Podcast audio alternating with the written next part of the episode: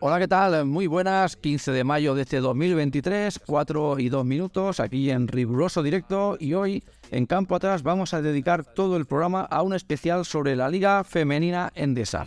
En la primera parte del podcast hablaremos con Isaac Fernández, coach del Barça femenino, y para la segunda mitad del programa recibiremos con los brazos abiertos a Marta Sorli, entrenadora ayudante en Valencia Basket, amante campeón de la liga hace tan solo unos días. Ya sabéis que nos podéis ver en directo cada lunes por YouTube si buscáis Campo Atrás Radio. Desde ahora y una horita y cuarto, horita y media hoy para dedicar este especial al baloncesto femenino, aquí los del baloncesto en campo atrás radio. siempre estamos vivos, cuando nos escucha ya está hacer nuestro equipo. No hacemos en vivo, pero tampoco fallamos tiros, somos los más... Cada semana nos gusta, como siempre, comenzando sabiendo qué ha pasado este pasado fin de semana en el mundo de la canasta. Para ello tenemos aquí a Juanma. ¿Qué tal, Juanma? Muy buenas. Buenas tardes. En la Liga CB, jornada 33, Cacermón, Zaragoza 88, Vance Girona 95. Egils 85, Covirán Granada 91, Ulcán Murcia 67, Bilbao Basket 55. Río Breogán 81, Basi Manresa 82, Gran Canaria 67, Real Madrid 85. Virtude Tarragona 96, Monbus Obradores 85, Basfonia 84, Watson 91, pues la Bravo 75, Valencia Basket 93, el Unicaja, luego Tenerife se disputará el 2021 la top media. La clasificación, Barça, Basconia, Real Madrid y Real Tenerife. Por abajo, Betis, Comunidad Granada y Pulmarada. En Netoro, en Andorra, el nuevo equipo ACB. En Euroliga, la Final Four a disputar en Duania o en Zaucas el viernes 19 a las 5 de la tarde, Olympiacos Mónaco. Y a las 8 de la tarde, en el clásico, Bacha Real Madrid. En Champions FIBA, el Bonte de Alemania 77, Japón de, Los 70. Y esto es todo por este Perfecto, pues muchas gracias Juanma y ahora es momento de presentar al resto del equipo que tenemos por aquí, a Rafa Gorges, que lo vemos muy contento. Rafa, ¿qué tal? Muy buenas. Contento por la parte de Andorra, un pelín triste por la fase de ascenso Liga EVA. Bueno, luego si nos da tiempo... Sentimientos cruzados. muy bien, tenemos por aquí también a Jesús Álvarez, ¿qué tal? Jesús, muy buenas. Hola compañeros, buenas tardes. Y a Adri, ¿qué tal Adri? ¿Cómo estás? Buenas tardes, con ganas de, de hablar de básquet femenino. Bueno, hoy yo creo que ya, ya hemos hablado durante la temporada, pero creo que ya hay que hacer, un, eh, una vez concluida ya toda la temporada, un especial y para ello, eh, como hemos dicho en la entradilla del programa, tenemos a Isaac Fernández, que es el coach del, del Barça femenino, y Mata Sorli. Así que, Gorges, tú que los conoces, el programa de hoy promete. Sí, muy buena gente. Eh, gente, Isaac, una persona muy contrastada ya en el mundo del baloncesto, sobre todo y, Marta, que es una de las jóvenes promesas, porque no solo como entrenadora ayudante, sino en temas de formación, una entrenadora de las que se, se va a hablar mucho en el futuro. ¿Primera entrenadora podría ser algún día, quizás? ¿Por qué no? ¿Por qué no? Bueno, luego veremos a ver qué nos cuenta. De momento ahí a la, a la sombra de Burgos, ¿no? Sí, en fondo. Ahí, con Roberto Hernández y, y Rubén haciendo un muy buen equipo. Bueno, veremos a ver, está muy bien porque justamente vamos a tener, yo creo, ¿eh? no sé si estáis de acuerdo conmigo o no, al campeón, esto es sin paliativos, no hay ninguna duda, el campeón Valencia Basket, y podemos catalogar al, equipo revelación a pesar de lo de la Copa, si lo que hizo el, Barça femenino calgarse al Spar eh, Girona y meterse en semis, ¿se puede catalogar como la sorpresa de la temporada? Eh, Jesús o Adri. Por, presupuesto, para mí sí. O sea, el presupuesto de Zaragoza ahora mismo creo que es más, más que el de Barça, así que para mí sí. Y la temporada de Barça ha sido muy, muy buena. Al final Zaragoza se lleva todos los focos por lo que ha hecho en, en Copa, que sin duda es esto, esto como lo que hablamos de Unicaja, que es algo, algo único. Entonces hay que darle su mérito, pero la temporada de Barça, con una pregunta que haremos, que viene de un bloque que la, la mayoría es de, de segunda de Liga Femenina, Challenge, o sea, de segunda división creo que tiene mucho mérito, la verdad. Claro, ha sido un eh, ascenso y, semis, directamente. Jesús, ¿tú qué opinas? Sí, sí, ha sido lo del Barça ha sido un ascenso meteórico, nunca mejor dicho, porque creo que llevan, eh, subieron el año pasado a la segunda intentona en la Challenge, eh, era algo que el club venía persiguiendo pero el impacto que han tenido esta primera temporada, yo creo que no- ni los más optimistas de- del lugar pensaban que el Barça pudiera llegar primero a la Copa. Primero, el inicio de temporada que han tenido ha sido eh, fa- fantástico, equipo totalmente de revelación, pero es que le han puesto un fin de fiesta brutal consiguiendo pues la machada de eliminar a un Girona. Muy mermado, pero no deja de ser eh, una machada ir a su pista y levantarle seis puntos, ya verás, para un, para un recién llegado a, esas instancias, ¿no? Simplemente por el peso de la experiencia, eh, haber sido capaz de abstraerse y de, después de perder el primer partido en casa por seis puntos, levantarlo y levantarlo en Girona, ya merece reconocimiento. Yo creo que tenemos al gran protagonista y al gran artífice y una de las personas o una de las personalidades de la temporada en el básquet femenino lo, vamos a tener con nosotros hoy porque realmente, aparte que su trayectoria eh, ya en Horta ya fue muy destacable y en el Barça también, pues hostia, es que aquí ya estamos hablando de palabras mayores. Es que las ha metido en Europa. Es que el Barça va a jugar en Europa el año que viene. No, no, Y vienen de... Es que no sé, eso, si, es como si Andorra, que ha subido Leporo, el año que viene eh, juega Copa y semifinales Liga Endesa para el año siguiente la Eurocup. Eh, yo no lo descarto. Bueno, pero bueno, pero claro, porque Andorra viene ya están ahí. bueno, y Andorra, mira, Andorra no es el ejemplo perfecto porque Andorra ya tiene solera, pero el Barça, el Barça, a ver, el Barça sí, a nivel masculino, todo lo que queramos. bueno, en, en- a nivel femenino es debut. Bueno, quitando el V Barça de Exacto. 2000, en su primera etapa. Pero el V Barça hace 20 años, eh, claro. eh, el, el club se deshizo, cambió, lo cambiaron todo y desde abajo han ido creciendo. Y no sé yo hasta qué punto tienen mucho más margen de mejora porque han dejado el listón tan alto esta temporada que la que viene, abre con qué expectativas comienza todo el asunto. No, es que claro, parece paradójico, pero igual les ha trastocado un poquito los planes eh, el abrirlo tan rápido, ¿no? Es decir, yo, el- las cosas funcionan, tú consigues un ascenso, te pasas unas temporadas, te consolidas en la categoría y luego ya luchas por cotas mayores.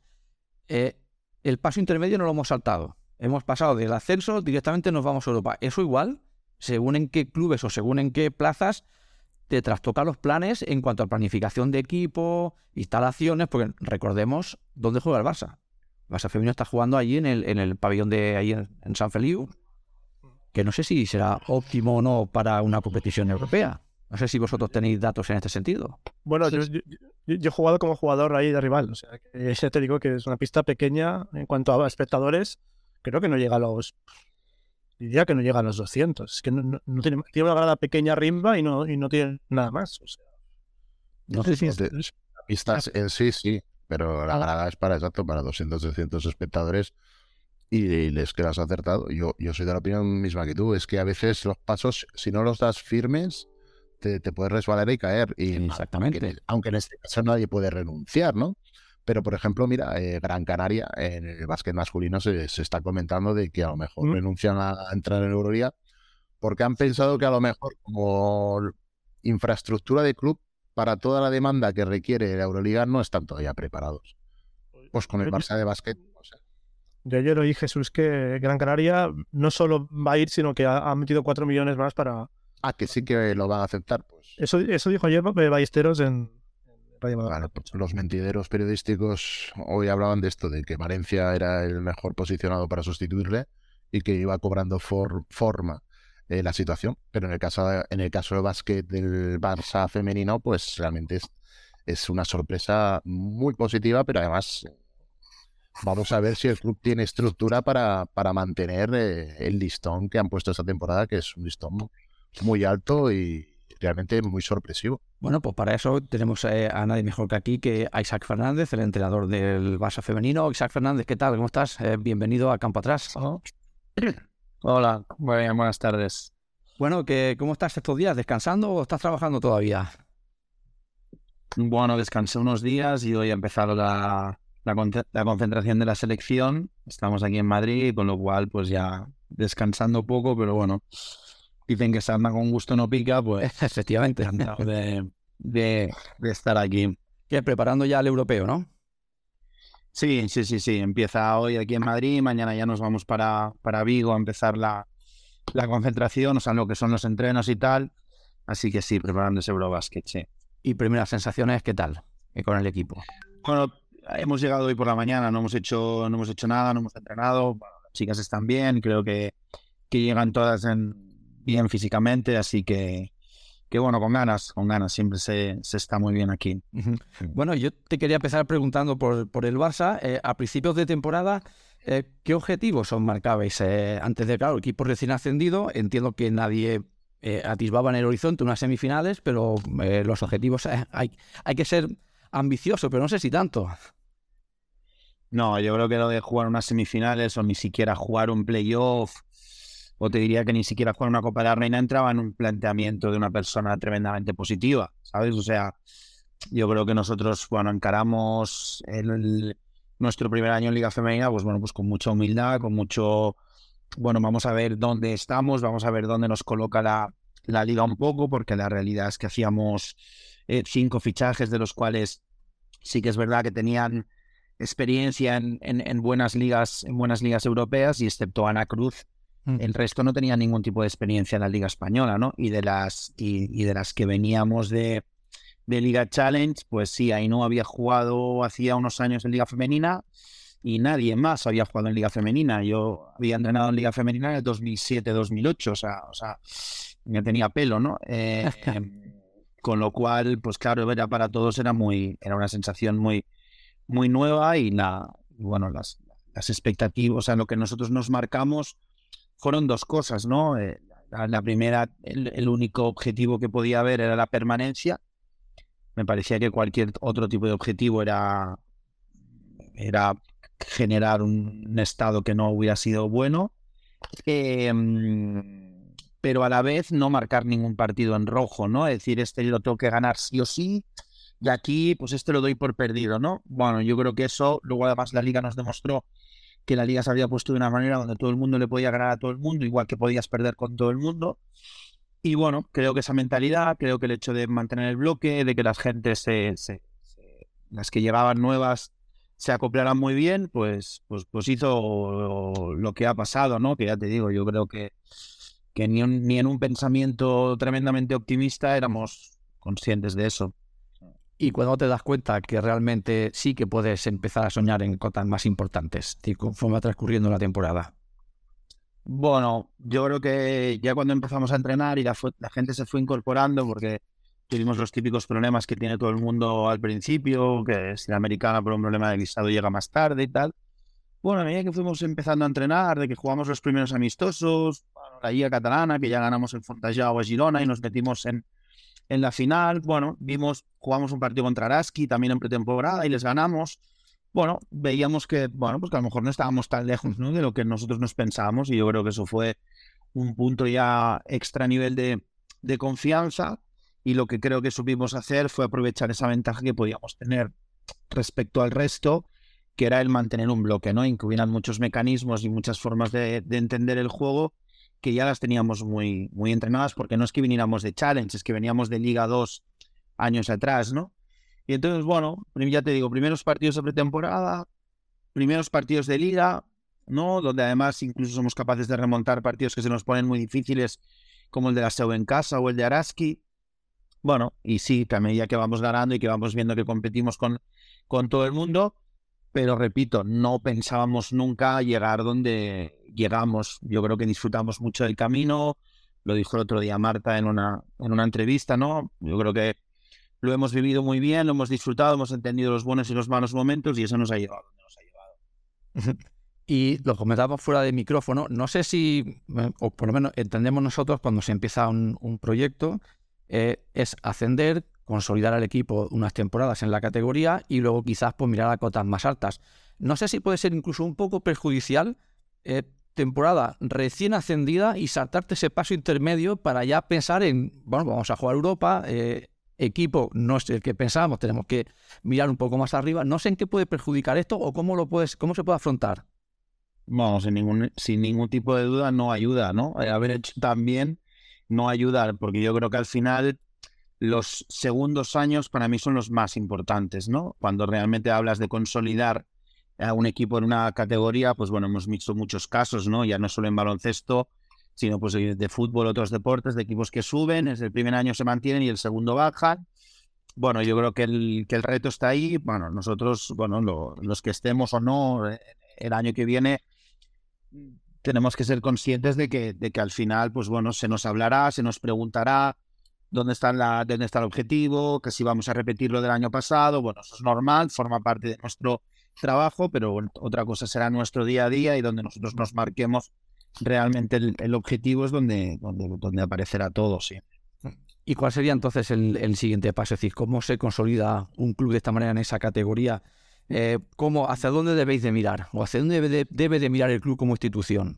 Bueno, yo creo que en, que en, eso, en estructurar, o sea, en mantener, ¿no? En, en, en consolidar y entonces, bueno, mejorar en esos puntos a nivel de estructura que, que podamos haber eh, estado más justitos por falta a lo mejor de experiencia, en, cosas de la plantilla, en nuestro día a día, en nuestra forma de llevar el día a día con el cuerpo técnico. Bueno, y a partir de allí intentar consolidar lo que ya has hecho bien y mejorar aquello que has, que has hecho mal. Evidentemente, a nivel de plantilla, pues ya hay veces que, pues bueno, hay veces que es porque tú lo decides y otras veces porque no lo decides. Hay movimientos en el, en el equipo, pues mirar de acertar en esos movimientos que, que se tengan que hacer y, luego entender que esto que hemos hecho este año, pues es difícil que se vuelva a repetir y bueno, con los pies en el suelo, saber que es una liga completamente, o sea, tremendamente complicada y que, nos va a, costar, porque ahora además ya no solo somos nosotros, es que el resto ya no nos mira de la misma manera. Entonces, cuando tú vayas a jugar a según dónde o contra quién, el nivel de alerta, el nivel de atención que va a tener el rival contra ti ya va a ser mucho más alto, con lo cual al final no dejas de ser uno de los cuatro primeros de la liga del año anterior, con lo cual el respeto será máximo y ahí vamos a tener que estar muy preparados para, seguir bien. Has hablado que os metisteis en Copa. Eh, ¿Cómo se vive ese fin de semana? O ¿Cómo lo vivió el equipo? ¿Cómo lo viviste tú? El ambiente, lo que es el fin de semana. Lo que aquí en España llamamos la fiesta, el fin de semana de la fiesta del baloncesto. Eso debe ser indescriptible, ¿no?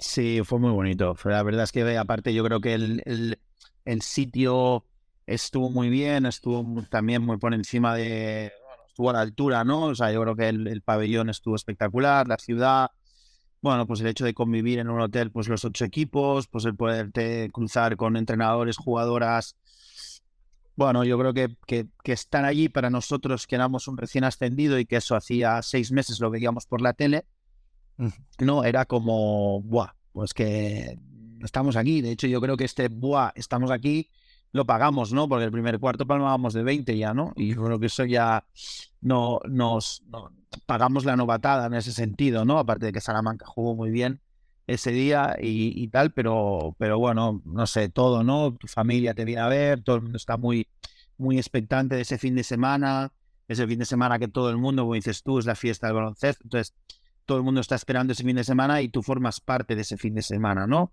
Y no como estrella invitada, sino como que te lo has como que te lo has ganado, ¿no? Y que has estado mucho tiempo ahí arriba. Con lo cual, pues bueno, fue una sensación muy bonita los días previos, el llegar al hotel, el ir a entrenar, la preparación del partido, bueno, todo un poco. Y luego ya, pues el partido pasa y, disfrutas la copa de otra manera, ¿no? Sabiendo que has sido partícipe de eso, pero bueno, pues ya lo vives de otra manera, vas a ver los partidos, eh, disfrutas un poco más de la ciudad, pero bueno, un fin de semana muy, muy, muy bonito.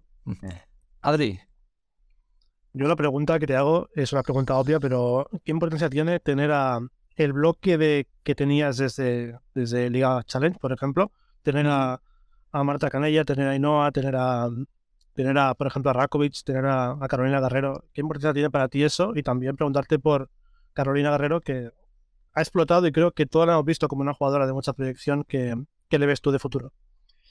Bueno, lo primero, eh, sí, es verdad, para nosotros, bueno, fue, no, no fue una apuesta arriesgada el, el, confiar en el bloque, porque de hecho habían muchas jugadoras que tenían contratos y se ascendía de forma auto, eh, directa o, se ascendía de forma con la Final Four, o sea, si ascendía se, se renovaba automáticamente el contrato, con lo cual pensábamos que podían ser jugadoras que, que pudieran jugar en la liga, ¿no? Bueno, yo creo que el hecho de tener un buen ambiente en el día a día con esta gente con la que llevas trabajando tiempo, porque como decía antes, no es solo de challenge. Hace dos años y medio estábamos jugando la fase de ascenso de Leganés, ¿no? A, Liga 1, para mí como entrenador, eh, clave.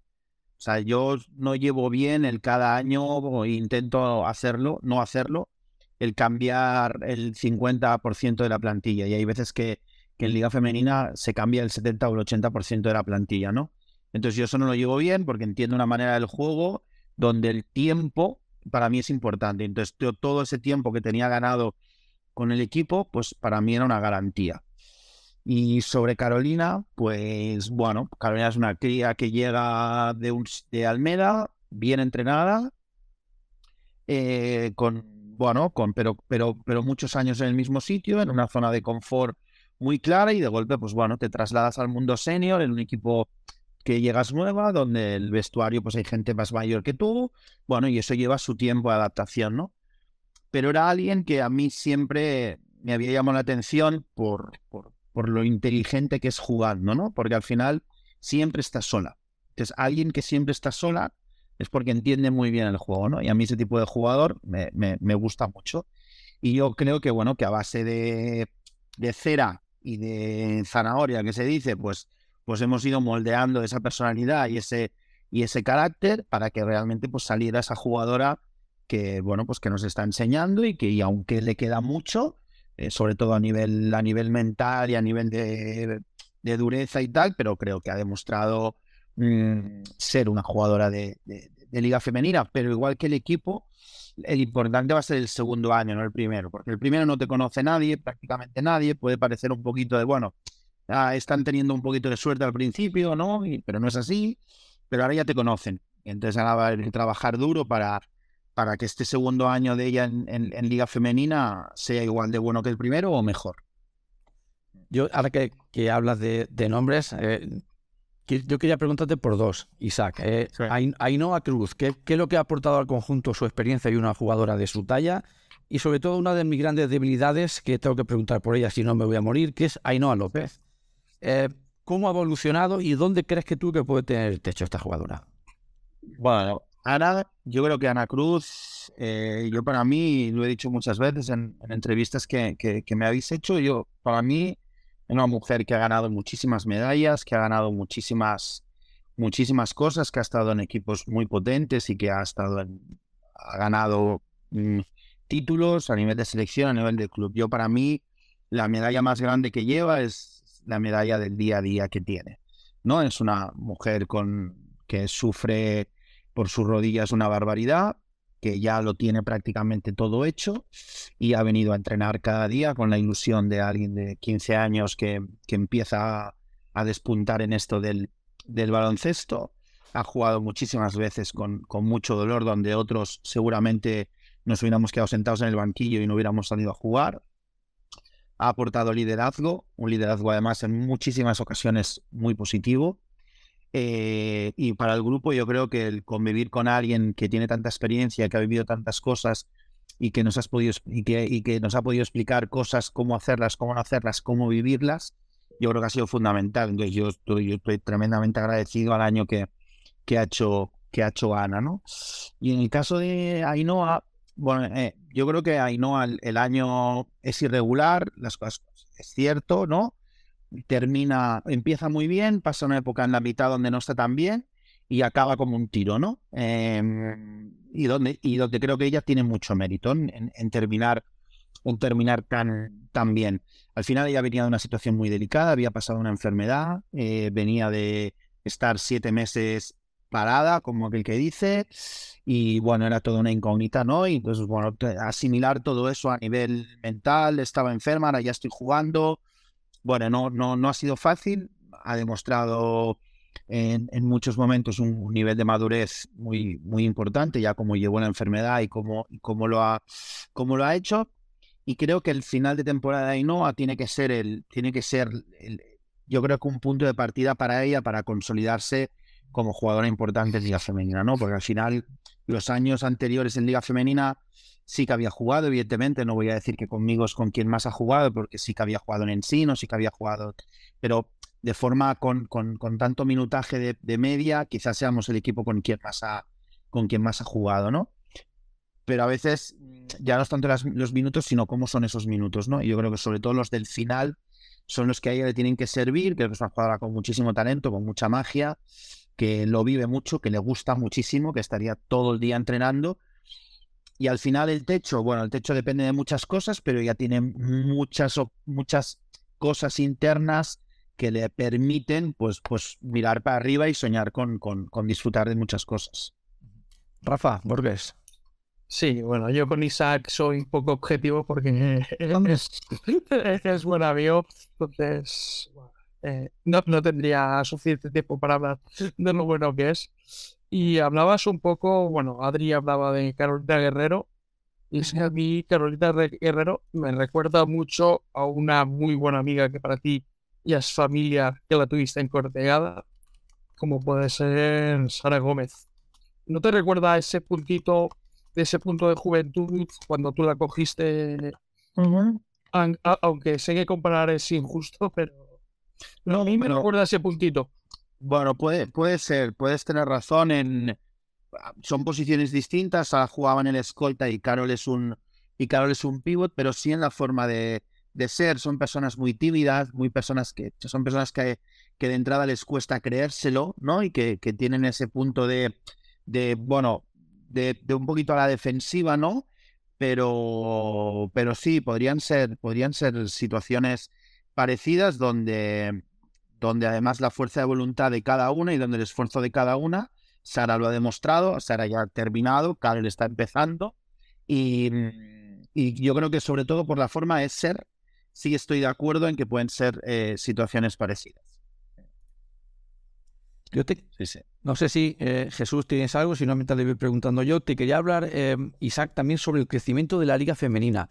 ¿Cuánto bueno y cuánto sano es que Valencia sea campeón, que el Barça derrote a Spar eh, Girona en, en, en playoff y que Zaragoza se lleve la copa? No lo digo por los nombres, sino porque no sean siempre los mismos. Creo que esto eh, fortalece lo que es la competición y lo abre de cara a más gente y, bueno, más seguidores y más todo en general. ¿Qué, ¿Cuánto bueno es esto, Isaac? Todo lo que ha pasado esta temporada.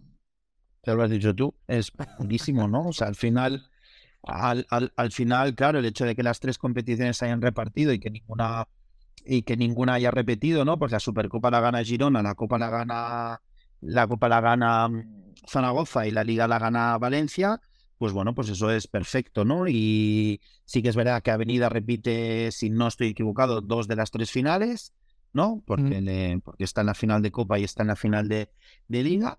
Pero bueno, pues el hecho de que hayan sorpresas como la nuestra o de que, bueno, de que Guernica el primer partido de playoffs le gane a, a Zaragoza o que Guernica pues se metiera en semifinales de, de, Copa de la Reina, bueno, yo creo que eso eh, mira, yo no sé si ha subido el nivel, si ha bajado, porque yo acabo de llegar a la liga. Sí que es verdad que con las normas NBA, pues ahora quizá, hoy lo hablábamos en la comida, pues las, las americanas que, que vienen no tienen el nivel que venían antes, que tenían a lo mejor antes, porque como tienen que llegar allí tienen que estar en esa fecha para, para tener, pues a lo mejor eso ha hecho que yo no creo que el nivel haya bajado, simplemente se ha igualado, no ha vuelto como un poquito más terrenal todo, ¿no? Y yo creo que para el espectador, para el entrenador no, porque al final siempre estás con tensión eh, no tienes ningún partido aquella de, ah, voy a estar un poquito más tranquilo, ¿no? Pero para el espectador es buenísimo, para que la gente se enganche es buenísima, que tu, que tu público venga a ver un partido contra el que a lo mejor hace dos años pues te hubiera apalizado y no hubiera venido nadie a verlo, pues ahora pues la gente viene a verte porque, bueno, que te vas a ver, a lo mejor a lo mejor no ganamos, pero, pero peleamos el partido y lo competimos hasta, hasta el final, ¿no? Nosotros al final, excepto el día de Valencia en, en la Fonteta y el día de Zaragoza en el, en el Príncipe Felipe, hemos competido siempre, ¿no? O sea, no hemos tenido ningún día que, que digas, bueno, hoy nos han segunda parte en campo de la SEU. Bueno, de los 30 partidos habría tres o cuatro en los que nosotros no hemos estado eh, a, ese, a ese nivel que nos gustaría, ¿no? Pero también hay que darle mérito al, al rival. Entonces yo creo que eso para la liga es muy bueno y para el espectador es divertidísimo. Claro, entonces puedo decir que es la, más igualada de los últimos años, eso seguro. El nivel, yo para mí, sigue siendo muy alto. Sí. Y luego también, quizás lo, lo, que ha hecho es que hayamos visto unos pabellones con una afluencia, una asistencia, lo nunca visto. En la final, 10.800 espectadores. El Príncipe Felipe se ha llenado muchísimo. Vosotros también, eh, dentro de vuestra capacidad, pues ha habido mucha gente. Y bueno, eh, Fontallao y, y Salamanca no, no ha faltado. Eh, ¿Crees que esto, si no lo estaba ya, es la consolidación ahora sí del baloncesto femenino en general ya en nuestro país? Bueno, yo creo que todavía faltan muchas cosas, ¿no? Para hablar de, de, eso, de consolidación. pero evidentemente se están dando pasos, pasos muy, muy buenos y donde al final es un tema de interés y de vender el, y de vender el producto bien y darle, y darle visibilidad. Entonces, cuando le das visibilidad y cuando lo vendes bien, pues es más fácil enganchar a la gente, ¿no? O sea, yo creo que la gente de los clubes, pues cada vez lo está en ese sentido, pues hay más gente que trabaja para el equipo, más mejores estructuras, le dan más bombo, le dan más visibilidad y eso hace que la gente se enganche a algo que los que ya llevamos mucho tiempo en esto ya sabíamos que era bueno, que es que el baloncesto femenino no es un deporte aburrido, ¿sabes? O sea, con lo cual es, así, ¿sabes? Al final es un tema de, de vender, de vender bien y de, darle la importancia que realmente tiene y se merecen. Jesús. Sí, hola, buenas tardes, Isaac. Eh, a ver, eh, a mí me gustaría eh, hacerte dos mil millones de preguntas pero no tenemos tiempo. Tengo una tarde libre, ¿eh? Tú como entrenador, ¿quién, es, Isaac Hernández? ¿Cómo se definiría? ¿Cómo, cuál, sería sintetizadamente tu credo balocentístico? ¿Cómo llegas a las jugadoras para conseguir el brillante rendimiento que estás sacándole eh, a, bueno, a los recursos de los cuales dispones? Sí, bueno, esto estaría, bueno, esto estaría mejor que te contestaran alguna de ellas, porque así. Pero, pero mira, el otro día, pues usando una entrevista que, que le hicieron a Marta y a Ana, y luego otra que le hicieron a Ana a nivel más individual, bueno, usaron una palabra que a mí me gusta, un adjetivo que a mí me gusta mucho, que es normal. Intento ser normal. Y no digo que los demás no sean normales, ¿eh? simplemente estoy diciendo que me gusta escucharlas, me gusta eh, hablar con ellas, evidentemente ellas saben que después quien decide soy, soy yo, y sobre todo me gusta que entiendan cuando estoy contento y cuando estoy enfadado. Yo creo que un entrenador no debe interpretar un papel, no debe estar siempre enfadado o no estar siempre de colegueo. Eh, mm, entonces, pues lo que te digo, ¿no? Pues cuando estoy feliz porque el trabajo es bueno, porque todo está bueno, y no hablo del resultado, hablo del trabajo, ellas lo notan y cuando veo que las cosas no están bien, también lo notan. Em, y entonces, pues bueno, ya te digo, hablar con ellas a mí me hace mejor entrenador, no me hace peor. A mí que una jugadora me venga a decir, oye, mira, pues a mí el bloqueo, esto me gusta más así, me gusta más allá.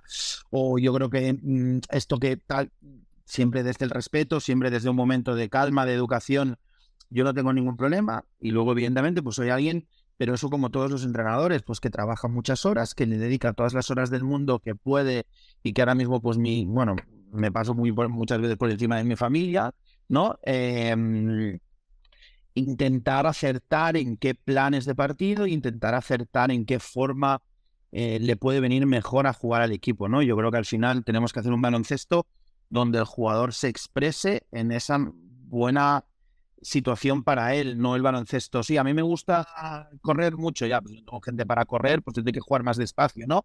Entonces no intentar imponer mi, mi, mi, juego, sino el que el jugador me permita hacer y dentro de ese que me permita hacer, pues yo poner mi, mi esencia, ¿no? Pero bueno, pues no sé, te diría eso, no sé si te, te he respondido, pero, pero sería, sería un poco eso, ¿no? O sea, un poquito de normalidad, de tranquilidad, de vivir las cosas con, sin dramatismos y pues, no sé, hoy hablábamos hace, no sé, con los de con los de aquí que, bueno, pues el día que perdimos en la Fontenta de 60 fue, fue duro, pero no quemé nada, no quemamos nada, ¿no? Pues bueno, todos fuimos conscientes de que no habíamos estado a la altura y que nos quedaba tal. Pues bueno, pues a lo mejor en otro momento de mi vida hubiera entrado al vestuario y hubiera ardido Troya. Pues no, pues soy el primero que se pone en la piel del jugador, sé que el jugador no quería perder ese partido de 60 y bueno, hay que intentar recomponerse para, para ayudarlas a, que al, cabo de 48 horas volvía a haber otro partido, ¿no? Intento, intento hacer eso, intento hacer eso. Rafa. Sí, un poco a lo que comentabas de, la atracción del público y que cada vez hay más seguimiento por parte de la Liga. Eh, la erupción de plataformas como Twitch, que Federación da partidos en abierto también eh, crees que ayuda a un mayor acercamiento por parte del espectador? Claro, todo lo que sea vender está bien. Todo lo que sea que cuantos más partidos demos en directo, en streaming, en Twitch, en Twitter, todo, todo, todo ayuda, todo. Que ahora todo se anuncie por redes sociales, las renovaciones, los fichajes, eh, mm, que la gente tenga los detalles de, de usar esas redes sociales para despedir a la gente cuando, cuando se va de los equipos. Eh, todo eso hace que todo coja una dimensión muchísimo más, muchísimo más buena. Entonces, todas estas plataformas eh, ayudan. Cada habrá gente que le gustará más una, gente que le gustará más otra. Pues hay quien se pondrá el, el- yo qué sé, el partido, pues con el, no, no lo sé, ¿sabes? Pero, pero todo, todo, todas estas cosas, sin ningún tipo de duda, ayudan. Nosotros, Isaac, como no somos unos, unos grandes especialistas en baloncesto femenino, eh, no estamos a la altura de, de, de Anaís López. Por cierto, Anaís, buenas tardes, ¿qué tal? Hola, ¿qué tal? Nos gusta rodearnos de, de buena gente y gente que, que nos ayuda a entender el baloncesto femenino todavía más. Eh, Anaís, aquí tenemos a, a Isaac, que estábamos comentando un poco cómo ha ido la temporada del Barça. Para nosotros, hemos comentado antes fuera del micrófono, eh, quizás la sorpresa de la temporada, ¿no? Su, su pase a, a semifinales, no sé si para ti será igual o no. ¿Y qué, qué te ha parecido? ¿Cómo ha ido todo, toda la temporada? Bueno, para mí, sin duda, el equipo revelación del año. Hola, Isaac. Y a todos. Hola, hola, nice. Chao. Eh, bien, ha sido para mí uno de mis equipos favoritos a, a seguir. Baloncesto muy propio, con, con un estilo propio. Eh, creo que han sabido aprovechar muy bien lo que tenían para poner las cosas difíciles como mínimo a muchos equipos muy buenos. También creo que gracias a ellas, en, bueno, a ellos, a todo el equipo, eh, ha sido una temporada muy bonita, muy divertida. También equipos como Benvibre, por ejemplo, o Ensino, que empezó ganando a Avenida, o no sé, creo que para mí, desde que sigo la Liga Española, que tampoco hace mucho, al contrario de lo que pueda parecer, eh, ha sido una temporada sin duda más bonita, más divertida.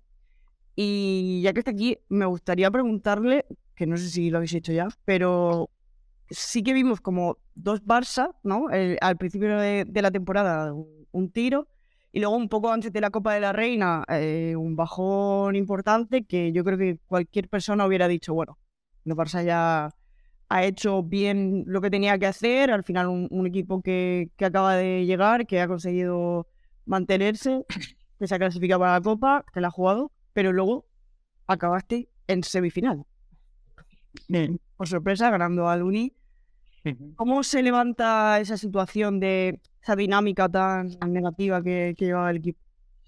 Pues mira, em, me voy a repetir con lo de con normalidad, ¿sabes? Porque al final eh, nosotros jugamos un poco con el calendario, ¿sabes? Sabemos la plantilla que tenemos, intentamos gestionar las cargas y gestionar los momentos de la mejor manera, porque a veces no sale bien. Nosotros hemos tenido mucha suerte em, barra buen trabajo de que no hemos tenido lesiones y eso nos ha permitido eh, controlar eso bien pero nosotros sabíamos que después del partido en Clarinos, que era el partido que nos marcaba un poquito la permanencia en la liga, nos venía una parte de calendario hasta la Copa de la Reina, un calendario muy duro, ¿no? Íbamos a Canarias, que se jugaba la, la permanencia, y Canarias en casa es un equipo muy complicado, íbamos a la SEO, que iba como un tiro, había ganado los últimos seis partidos seguidos, recibíamos a Salamanca, íbamos a, a Zaragoza, es decir, teníamos cuatro partidos que que sabíamos que, bueno, pues que, que, íbamos a intentar pelearlos, pero que en un momento,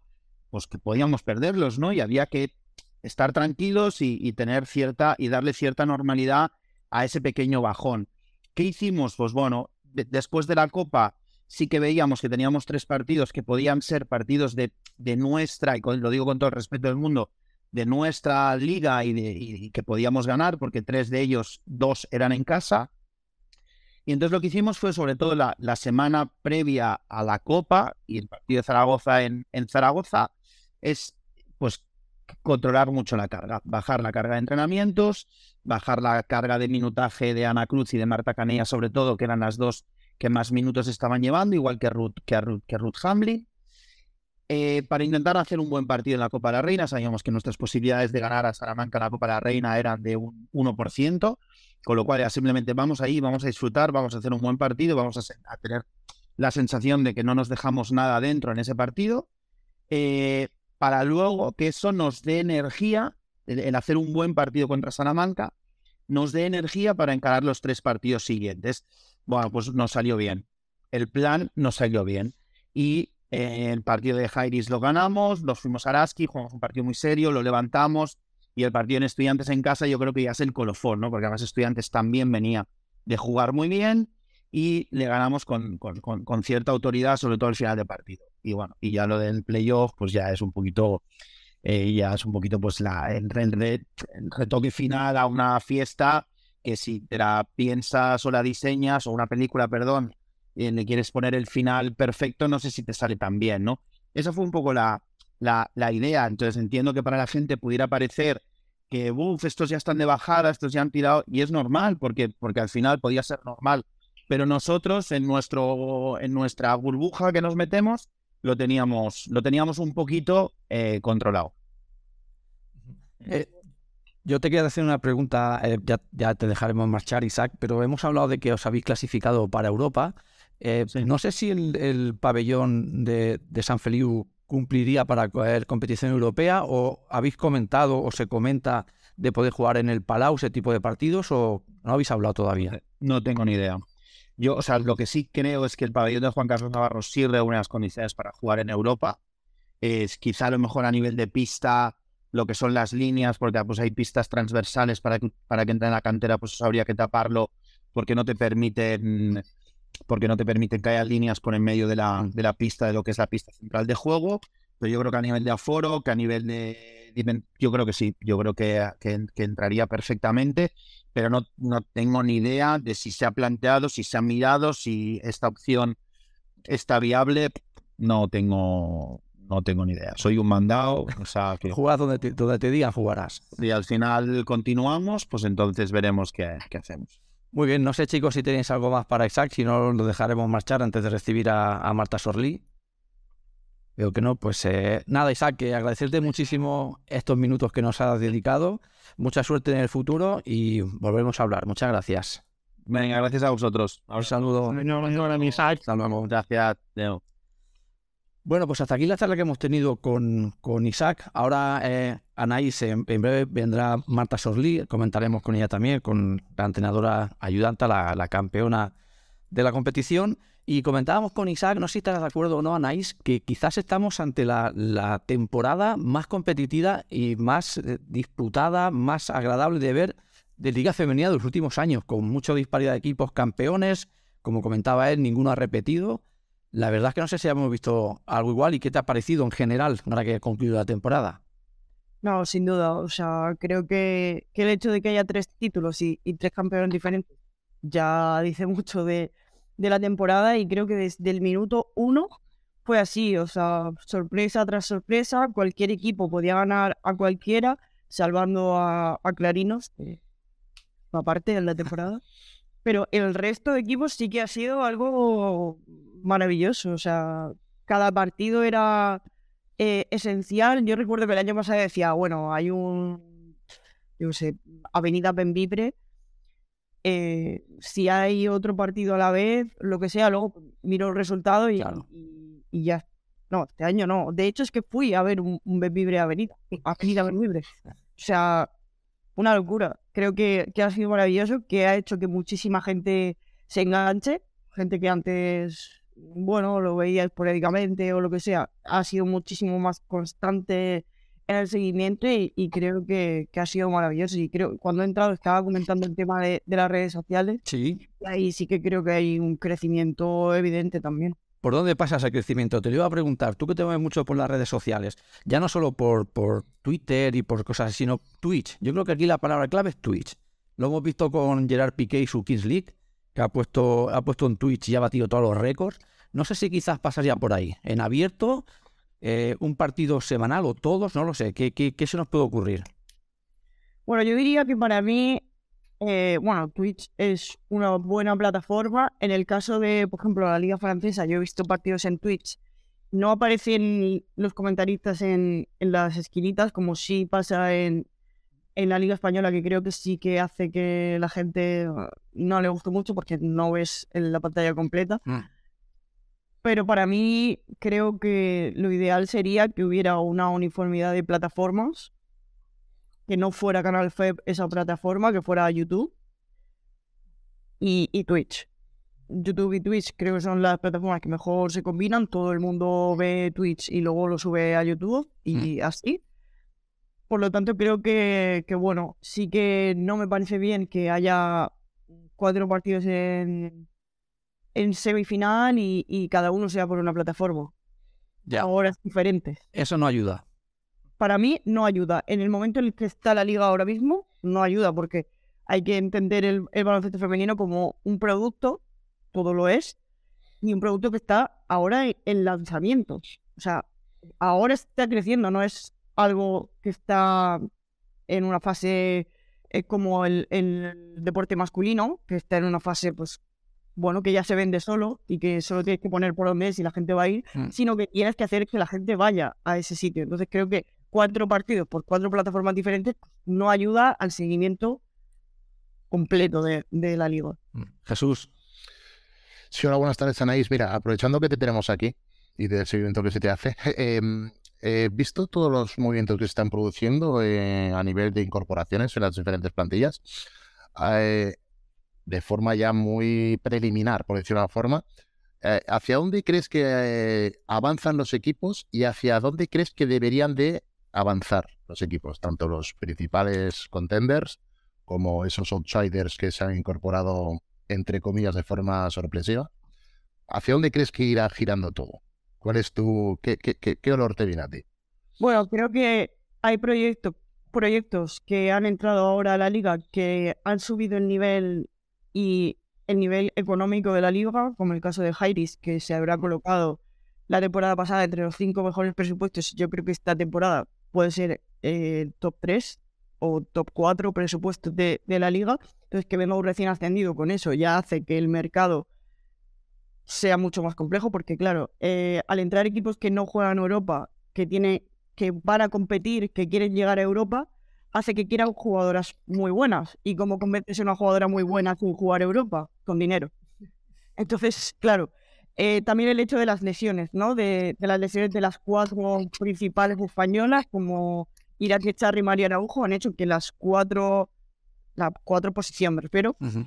eh, las ala pivots españolas eh, suban el caché una barbaridad. Entonces, bueno, creo que, que la liga va en un constante crecimiento, creo que ca- cada vez hay mayor inversión en comunicación, creo que mayor inversión en infraestructura, porque es lo que se exige. Ya hemos visto como Valencia Basket, que tiene la mejor infraestructura y el mejor presupuesto, el doble del, del segundo mejor presupuesto, ha ganado la liga. Por lo tanto, se marca ya un precedente de decir, bueno, esta gente tiene facilidades que otra gente no tiene y que si quieres competir contra ellas vas a tener que, que acercarte lo máximo que puedas. Entonces creo que va en detrimento de proyectos como Envibre, por ejemplo, o, o Cadilaseu, que no tienen esa infraestructura o ese presupuesto y que hay equipos como viene el Barça, como Jairis, que van subiendo, van subiendo y, y los demás van a ir bajando en el caso de que, de que no hay un aumento presupuestario.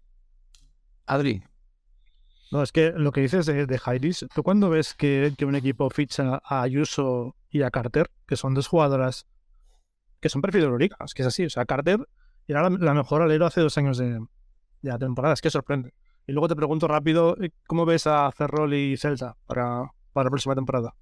Bueno, para mí es un poco, o sea, en el caso de Celta me alegro muchísimo, Ferrol también, porque creo que ya era, el año pasado era un equipo muy bonito de ver en la liga, pero en el caso de Celta me alegro muchísimo por el Celta, porque sí que lleva muchísimos años currándoselo, y, y no me alegro por el hecho de ser de Murcia, porque ya son tres viajes a, a Galicia que voy a tener que hacer, pero bueno.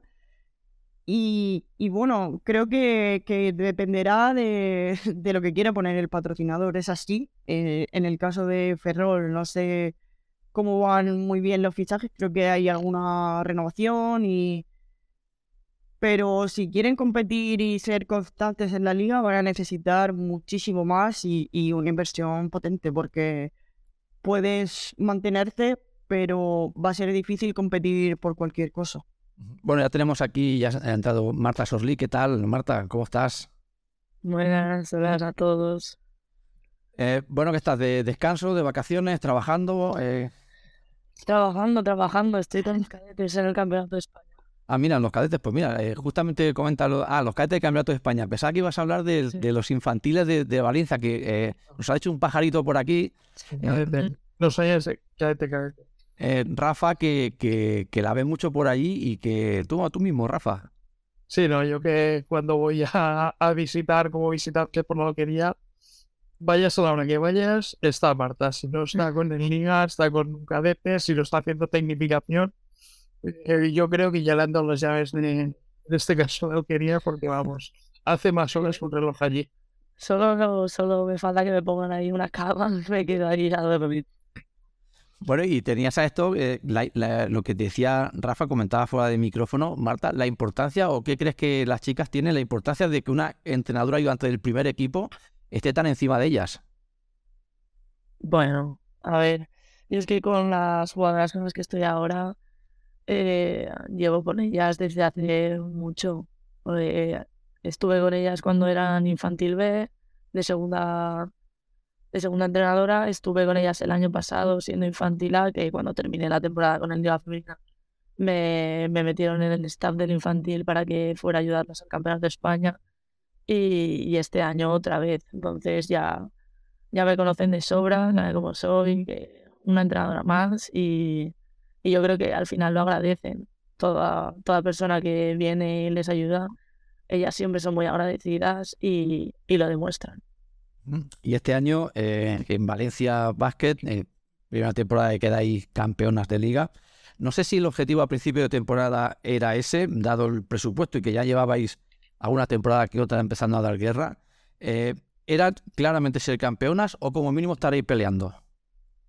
No, yo creo que el objetivo del club año tras año ha ido, bueno, los objetivos han ido aumentando y, y yo creo que este año era como mínimo estar en todas las finales. Entonces, estuvimos en la final de la Supercopa, no pudimos estar en la final de la Copa de la Reina porque Zaragoza hizo muy, muy buen torneo y, y luego dijimos, bueno, pues esta es la nuestra, tenemos que ir a por la liga. Y, y eso hicimos.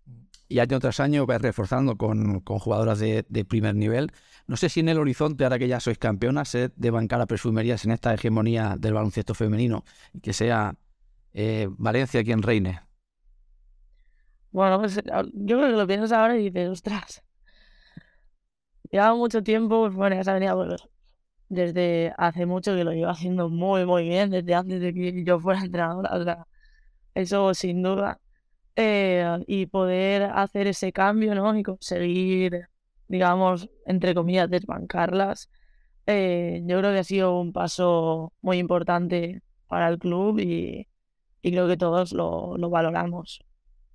Y ahora la, la afición tareño se pregunta, ¿y, ¿y ahora qué? Es decir, ¿ahora miramos a Europa a ver también o, o qué, qué os planteáis para Europa ahora?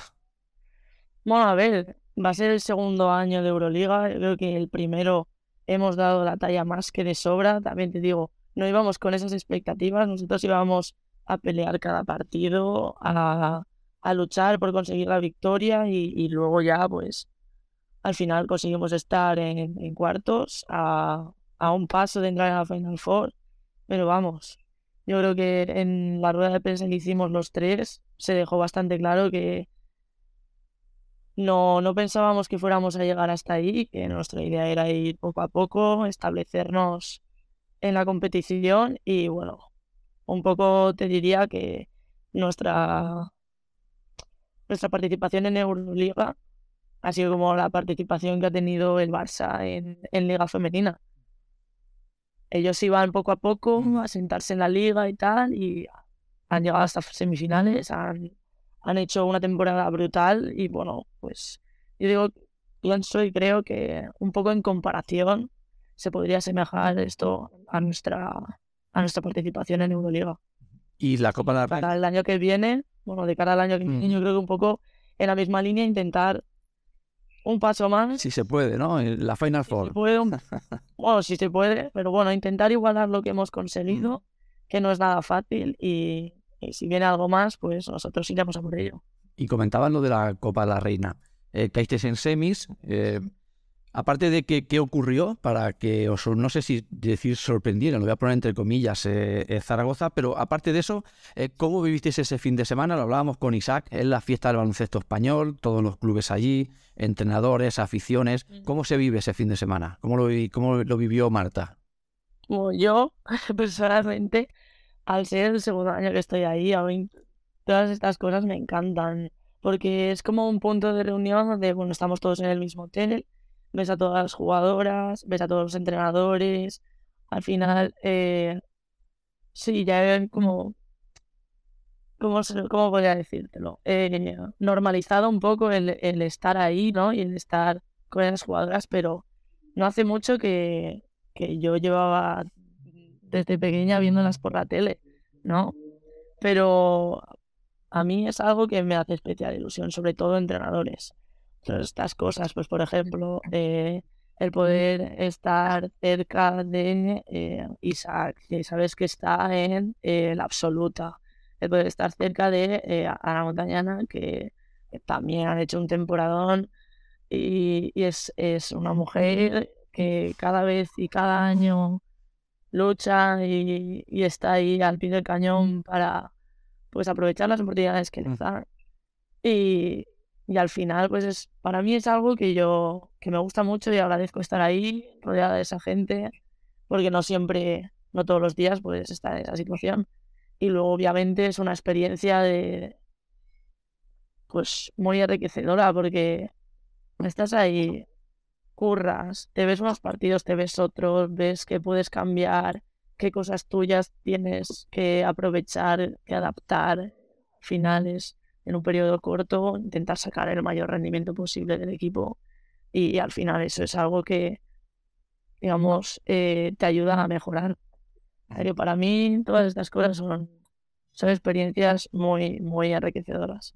Rafa, Sí, no, yo aprovecho última pregunta y me tengo que ir a entrenar también. Eh, yo que disfruto como rival muchas veces de las instalaciones de la alquería, hay que salir antes de tiempo. Ahora. tiene que esas instalaciones hayan, ha- ha- hayan salido jugadoras como Abafam y todo lo que viene por debajo, porque, por ejemplo, hay, hay jugadoras que, que están llamando ya a las puertas del primer equipo. Pues re- Sí, se cortó, Rafa. en un momento Sí. se- ¿Se, se ha cortado? Sí, sí. Eh, repito, repito. Nada, que qué importante o qué importancia se le da a- al proyecto tanto de la alquilía, de las instalaciones que son, yo que las he sufrido como rival en este sentido, las instalaciones son la leche. Eh, ¿Qué importancia se le da a, ese, a esas instalaciones? Porque cada vez vemos más jugadoras canteranas que han debutado en el primer equipo. Bueno, sí. Nosotros siempre ponemos en valor las instalaciones, porque eh, cualquier persona, yo creo que querría estar ahí entrenando día tras día y, y todas las facilidades que le ofrecen desde la instalación, desde el personal, desde todo el material que hay, eh, eso es algo que hay que valorar porque no tiene todo el mundo y siempre lo ponemos muy en valor y que sean conscientes de que eh, ellas están ahí y, y otras personas que querrían estarlo no están. Y si están ahí es por algo y se lo tienen que currar porque eh, para poder estar ahí hay, hay una base, ¿no? Unos principios, pues hay que entrenar eh, duro, hay que estar siempre intentando dar eh, el máximo, hay que, sobre todo el tema de, valores, de, respeto entre compañeras, de, esforzarse, de animarse, todo eso intentamos ponerlo mucho en valor, por, por lo que he dicho, porque seguro que hay muchísimas personas, tanto de España como de Europa, que, que querrían estar ahí y querrían entrenar todos los días ahí y no pueden. Pues eso hay que, hay que ponerlo en valor y las niñas y los niños eh, bueno, y adolescentes y todos los que están ahí tienen que ser conscientes de ello y, y hacérselo saber. Anaís, Hola Marta. Buenas. Que yo quería preguntarte eh, eh, un poco por tu trabajo específicamente, qué es lo que haces como, como entrenadora asistente. Y, y aprovecho que yo también me tengo que ir. eh, ¿Cuáles son tus objetivos tuyos propios de cara al futuro?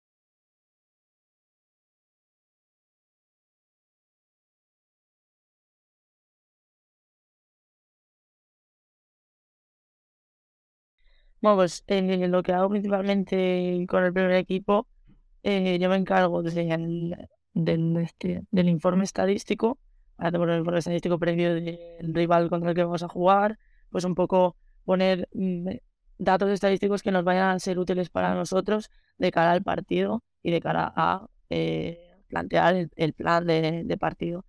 Y luego, por otra parte, me encargo del scouting individual. Y luego está Roberto, que se encarga de todo lo que es colectivo. Entonces, todo individual, ataque y defensa, me encargo yo. Y igual, ataque y defensa colectiva se encarga Roberto.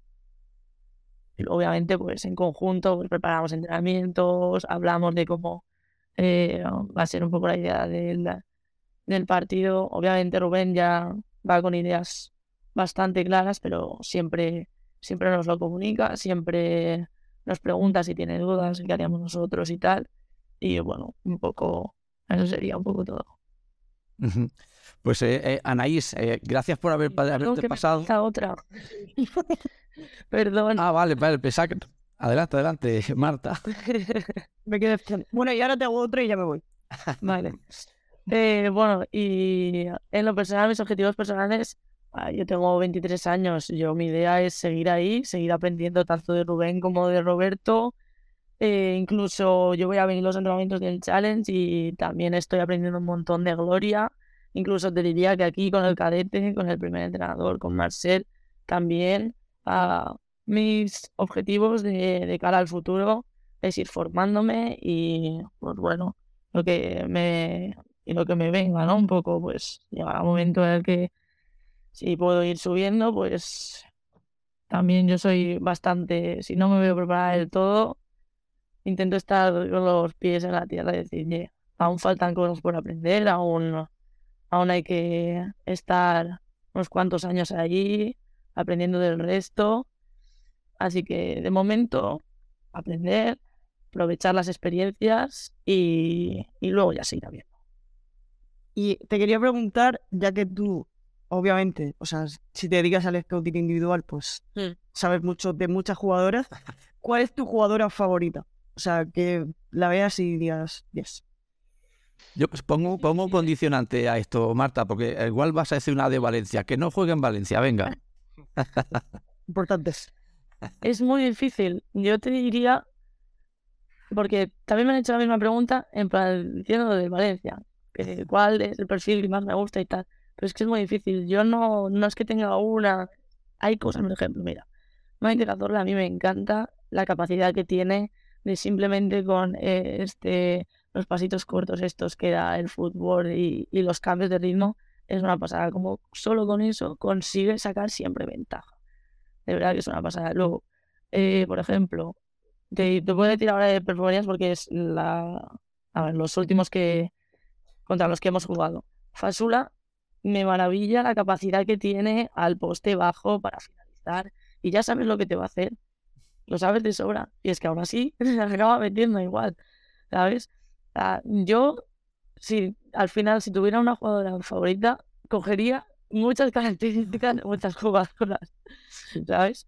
Es muy complicado para mí decir, esta es increíble. Vamos, yo te diría que de cada una hay algo que hacen que la- las hace increíbles y que eso es lo que tienen que explotar y es lo que a mí me maravilla. Yo no sé, podría decir, eh, a ver, de Zaragoza. Mira, por ejemplo, Vega. Vega, además es valenciana. eh, aparte de, de, pues que abarca muchas cosas del juego, pues, tira, postea, eh, después del bloque directo siempre saca ventajas al pop, al rol. Bueno, a mí lo que me maravilla de Vega es la capacidad que tiene de ser líder. ¿Sabes? O sea, no solo baloncesto, o sea, el scouting individual también ponemos, oye, esta tía es la que eh, lleva el cotarro en el, en el equipo. O sea, tú sabes que si esta no está enchufada, eh, vamos a hacer mucho. O sea, vamos a tener mucho ganado. Bueno, por ejemplo, Vega tiene una capacidad de liderazgo brutal. Ah, yo creo que en parte toda la piña que han conseguido este año es gracias a ella. Es, bueno, me sorprende que pudiendo decir Brianna Stewart. es que me que me dijeras Brianna Stewart, la verdad. No porque sea, no porque sea tu favorita. no, que va. porque no mejor. Eh, nada, Mira, y fuera te diría mm, Diana Taurasi. Hombre, Me gusta muchísimo. Me gusta muchísimo. Iván de. Además de Su. Su también me gusta muchísimo. He visto, he visto un pelín más a, a Adriana. Tampoco es que haya visto mucho WNBA porque es complicado conseguir partidos y tal, pero es la que, la que más he visto y me ha gustado mucho. No, a nivel de, lidera- de liderazgo, otra no hay como ella, desde luego ni, ni va a haber. Eso está claro. Muy bien, Anaís, pues eh, agradecerte mucho este rato que has pasado con nosotros. Te seguiremos leyendo en Twitter como siempre. Muchas gracias y, y hasta la próxima, Anaís. Un placer, como siempre. Gracias. Igual. Hasta luego. Gracias. Pues eh, Marta, nosotros eh, seguiremos un ratillo más si, si no te importa. Eh, con Isaac hemos estado hablando de quizás estamos ante la mejor temporada de, de Liga Femenina, no solo porque lo que hemos comentado antes de que muchos equipos campeones distintos, sino también en cuanto a asistencia de público, en cuanto al crecimiento de todos los equipos en general, el nivel medio como ha subido también. No sé si estás de acuerdo. Sí, sí, estoy totalmente de acuerdo. O sea, yo en la semifinal, por ejemplo, la que más me, me flipó fue eh, la Copa de la Reina. Mm. Al final el pabellón, no sé cuánta capacidad tiene el pabellón de, del Príncipe Felipe. Más de pero 10.000. Más de 10.000. Pues, llenaron el pabellón. O sea, conseguir que se llene el pabellón, el estar ahí, eh, tú estás jugando, estás en, en el banquillo y, y estás notando todo, todo el público. o sea, y eso, sinceramente, me, me maravilló. Igual que en Fonteta. O sea, Fonteta, no sé si estará por, por 8.000 o, o 7.500 o por ahí. Y conseguir que en semifinales y que en partido de la final se llenara, eh, esto, esto es increíble. Y ya te digo, el baloncesto eh, femenino está avanzando y, se le está dando más visibilidad y gracias a todo eso estamos consiguiendo llenar o conseguir que haya más espectadores. ¿Y cuánto crees, le hemos hecho la pregunta a Isaac también, cuánto crees que es de bueno esto para la competición para, o para el baloncesto femenino en general? Es decir, que no haya siempre una hegemonía como nos ha pasado eh, en su momento con, con Ros Casares, luego con Perfumerías Avenida. Es decir, que haya muchos equipos, ¿cuánto bueno es esto para la competición? Y si es necesario. O que igual, es, que igual va en contra de tus propios intereses, ¿no? Pues tú como, claro, como integrante de Valencia, lo que te interesa es que Valencia gane cada año, está claro. Sí, pero yo creo que sí.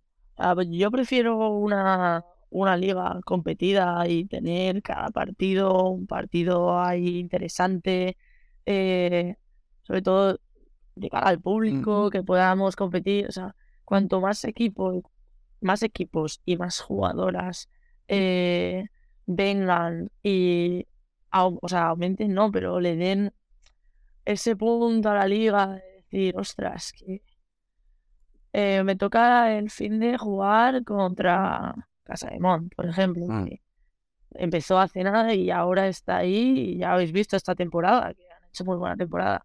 O, o me toca contra el Barça, ah, un equipo que el año pasado asciende y es eh, novato en, en la liga y te plantea, te plantea un partido muy serio, ¿no? Creo que los dos partidos que juegan contra Perfumerías Avenida eh, son de, de alta calidad por parte de ambos equipos y, y yo creo que, que eso se, se, se agradece, sobre todo para, para la liga, para los espectadores y para conseguir que, que el baloncesto femenino eh, enganche más a la gente.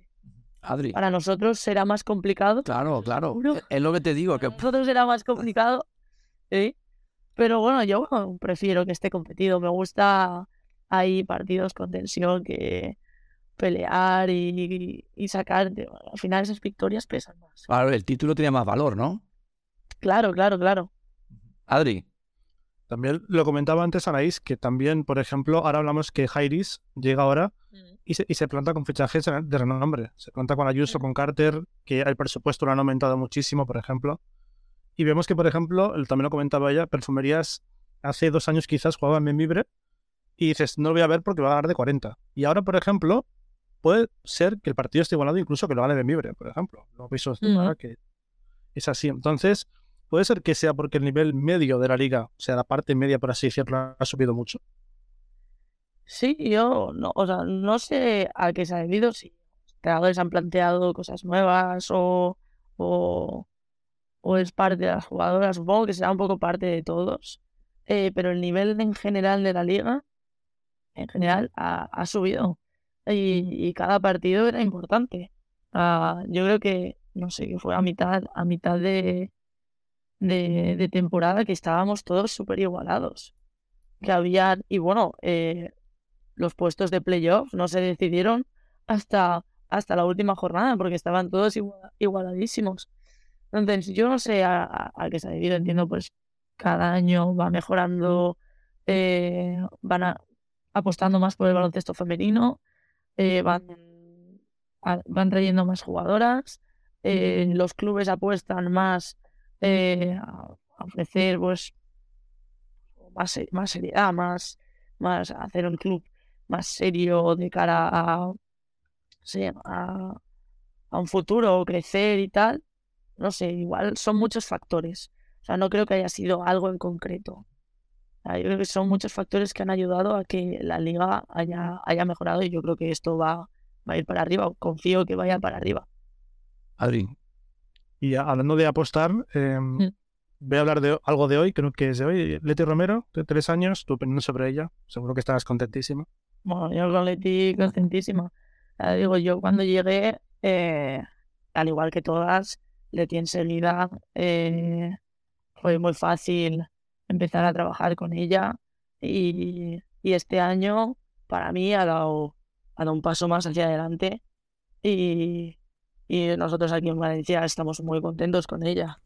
Esa renovación por tres años no es así porque sí, porque nosotros estamos muy contentos, ella ha currado, lo ha demostrado y, y por eso ha renovado, porque en ambas partes yo creo que estamos muy contentos. ahora que está hablando eh, Adri de nombres, a Axel le hemos preguntado por Ana Cruz, una jugadora que ha aportado un montón de con su experiencia a un equipo eh, con poca experiencia en la, en la competición. Y a ti te quiero preguntar por Alba Torrens. Eh, ¿Qué aporta una jugadora como Alba al equipo? Bueno, sobre todo, sobre todo, sobre todo, experiencia. Ah, lo que no ha vivido, o sea, lo que ha vivido Alba, no lo ha vivido ninguna del equipo, pero ninguna. Ha estado en diferentes equipos, ha estado fuera, en el extranjero muchos años, eh, ha sido campeona de Euroliga, ha sido campeona de Liga, bueno, creo que no, o sea, si buscas a Alba Torrens puedes ver todo su palmarés y todo lo que ha conseguido, tanto en clubes como en selección absoluta. Y yo creo que todo lo que te pueda aportar ella, todo, cualquier consejo, cualquier detalle que te dé, porque algo hay detrás. Por encima es es súper buena persona. Desde el minuto uno, todas la conocía, yo aún no, no, no había tenido el placer de, de conocerla. Y desde el minuto uno te trata siempre de tú a tú. eh, es, yo es, eh, es la humildad en persona. ¿sabes? Y que una jugadora que ha conseguido tanto y que ha estado con jugadoras top, bueno, ella también lo es, pero que sea así, habla muy bien de ella y de, de cómo es y de lo que transmite. Es, es un lujazo, ha sido un lujazo esta temporada eh, poder tenerla en el equipo. Y no sé el, el tipo de contrato que tiene, pero seguirá la temporada que viene. Eso es algo que creo que decidirá ella. Que si no tengo mal entendido, eh, ahora tiene el Eurobasket y después del Eurobasket eh, creo que lo decidirá. Si no tengo mal entendido. Claro, vosotras encantadas, ¿no? Que, que, que siga uno, dos y, y tres, ¿eh? Claro, claro. Porque a ti, a ti como entrenadora, tú que dices que no la conocías, ¿crees que una jugadora así también te aporta a ti algún tipo de valor como, como entrenadora? ¿te puede aportar algo que te pueda servir en el futuro, una jugadora de esta, de esta clase? Por supuesto, por supuesto. Yo con Alba he, he compartido muchas horas porque, eh, por desgracia, ha, ha estado lesionada. Y yo, rodilla, bueno. Eh, y hemos compartido muchas horas de, de entrenamientos, de tiro y de tal. Y ella me, me ha contado un montón de cosas. Oye, pues ah, cuando yo estaba en Rusia pasó esto y luego hicimos esto. Y es como que el que me dé su perspectiva de lo que pasó y de lo de cómo lo gestionaron o, o de cómo piensa ella respecto a algo, a mí ya te digo que me aporta muchísimo, pero muchísimo. Yo eh, llevamos una hora y cuarto hablando de baloncesto femenino y quien esté escuchando desde el principio y no siga mucho la competición se preguntará ¿por qué no hay una, una cadena de televisión importante que apueste por fin por este deporte? Esa yo no sé, Marta, si es la gran pregunta o es la pregunta y es lo que le falta a la liga femenina, una cadena y si puede ser en abierto. No sé por qué crees tú que pasa esto, con la de cosas chulas y bonitas que estamos hablando y que nos encontremos en este punto.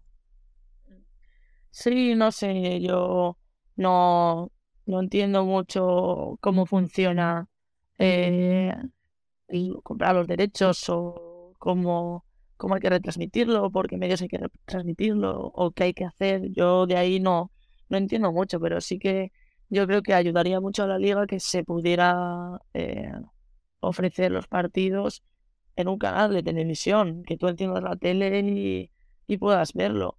Sí que el teledeporte ya se está haciendo esto, pero claro, pero son partidos, pues bueno, igual por jornada ves uno, eh, Copa de la Reina se retransmitió, bueno, Aragón, TV lo retransmitió todo y creo que fue muy bien y que los, los espectadores fueron una barbaridad de número. Eh, bueno, Teledeporte en, en los playoffs también eh, retransmitió una parte de, de, la tabla, ¿no? Por decirlo así. Pero si se pudiera dar un canal de televisión o intentar dar la mayoría, creo que ayudaría un montón a, a la liga. Yo, por ejemplo, mis, mis tíos que ya que son bastante mayores, yo, oye, Canal FEB. ya, pero es que nosotros no podemos poner la tele, lo tenemos en el móvil, es muy pequeñito. Eh, digo, bueno, pues no, no, no lo podéis ver por otro, por otro sitio. Oh, nosotros los partidos que son en casa sí que los retransmiten, si no me equivoco, por Apunto, por a veces por eh, Tele 8, Canal 8, Mediterráneo, canales de aquí, de, la comunidad valenciana.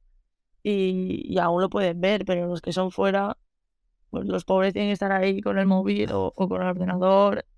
Bueno, yo creo que, que sería mucho más fácil, que ayudaría mucho más a la liga si hubiera un canal que lo retransmitiera. Adri. Entiendo que será difícil. Sí, es difícil. Si lo han hecho ya, entiendo que será difícil. Porque si no lo habrían hecho ya.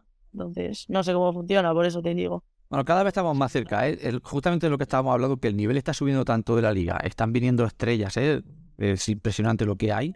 Yo creo que estamos cerca de que ese momento llegue. De momento, desgraciadamente, como bien dice, un poquito en teledeporte y algunos canales autonómicos, pero bueno. Adri. No, aparte hablas de que mm, estamos en un punto ahora, algo en Cataluña, que en el femenino las chicas creo que están en récord de licencias en aquí. Entonces, si están en récord de licencias es porque quieren básquet y necesitan el básquet, es así. Tengo que a Jesús, que Jesús tiene una hija, por ejemplo, que, está jugando básquet, por ejemplo, y es el ejemplo más claro al final. Eh, su hija seguro que quiere el básquet femenino, es así, ¿no? Jesús, venga, te, te interpelo. sí, sí, es evidente. Eh, es un crecimiento y un seguimiento global. ¿eh? Mi hija le encanta ver eh, partidos. A ver, a mi hija, tiene 14 años, le encanta ver partidos grandes de la Liga Femenina. ya, ya la oriento yo sobre qué son partidos grandes y qué, y qué referencias ha de tomar para que se vaya fijando, aunque ya va desarrollando sus gustos. Pero también en la WNBA, la Euroliga, son los partidos que, que, que más atraen. Y evidentemente yo creo que es un proceso que irá madurando y cayendo eh, por sí solo, no solo a nivel de baloncesto, sino a nivel de deporte femenino, diría yo. Eh, yo creo que la sociedad poco a poco está rompiendo tabús, eh, clichés, llámalo como quieras, pero bueno, estamos encontrando la gente, la gente de la calle, la gente que no es experta, está aprendiendo a valorar la belleza también de ver el deporte femenino no en comparación con, eh, con, lo que te aporta el masculino, sino con la esencia propia de, la, propia eh, actividad eh, a nivel femenino. Entonces, en ese sentido, yo creo que estamos próximos a este tema. Y en relación a Marta, si me lo permites, me gustaría hacerte un par de preguntas porque me llama mucho la atención y siempre me llama mucho la atención sobre personas con el perfil que tú tienes, personas tan jóvenes y tan preparadas, porque para evidentemente que un club de la dimensión de Valencia eh, en su staff técnico incorpore a una jovencita de, como tú, de tus características, pues evidentemente tienes que tener un valor añadido que no, que no se encuentra bueno, en lo habitual. La pregunta es, mm, siendo tan joven, ¿de, dónde te sale tu, tu, pasión por ser entrenadora y no jugadora? Porque muchas veces el, curso es, he, jugado, ya no puedo jugar, o no valgo, o llámame, llámalo X, y bueno, siempre he tenido el gusanillo de querer vincularme a, seguir vinculada, y me he ido formando paralelamente al básquet, y, y desarrollo entonces mi trayectoria como, como entrenadora, pero en tu caso tú eres muy joven, y estás ya en la élite, con lo cual, mm, a ver, yo, discúlpame, no, no, tengo un gran seguimiento de tu trayectoria, pero evidentemente en algún momento de tu vida has debido adoptar la decisión de eh, echarle horas y dedicación en el aprendizaje del oficio. Sí, sí, sí. Bueno, a ver, yo empecé en el baloncesto, yo creo que como la mayoría, jugando y jugando en mi colegio. Y, nada, fui jugando, me fui haciendo mayor hasta que a los 16 o así, eh, una de las entrenadoras de, mi colegio, Leles Muñoz, eh, no la conoceréis, jugaba antes en el Valencia Basket, fue capitán y, creo que estaba en el equipo que ascendió a, Liga 1. tuve mucha suerte de que Leles estuviera por, por allí, por mi colegio de entrenadora. Pues eso, con 16 años, eh, me dijo, oye Marta, a ti, porque a mí me entrenó cuando yo era pequeña también en mi colegio.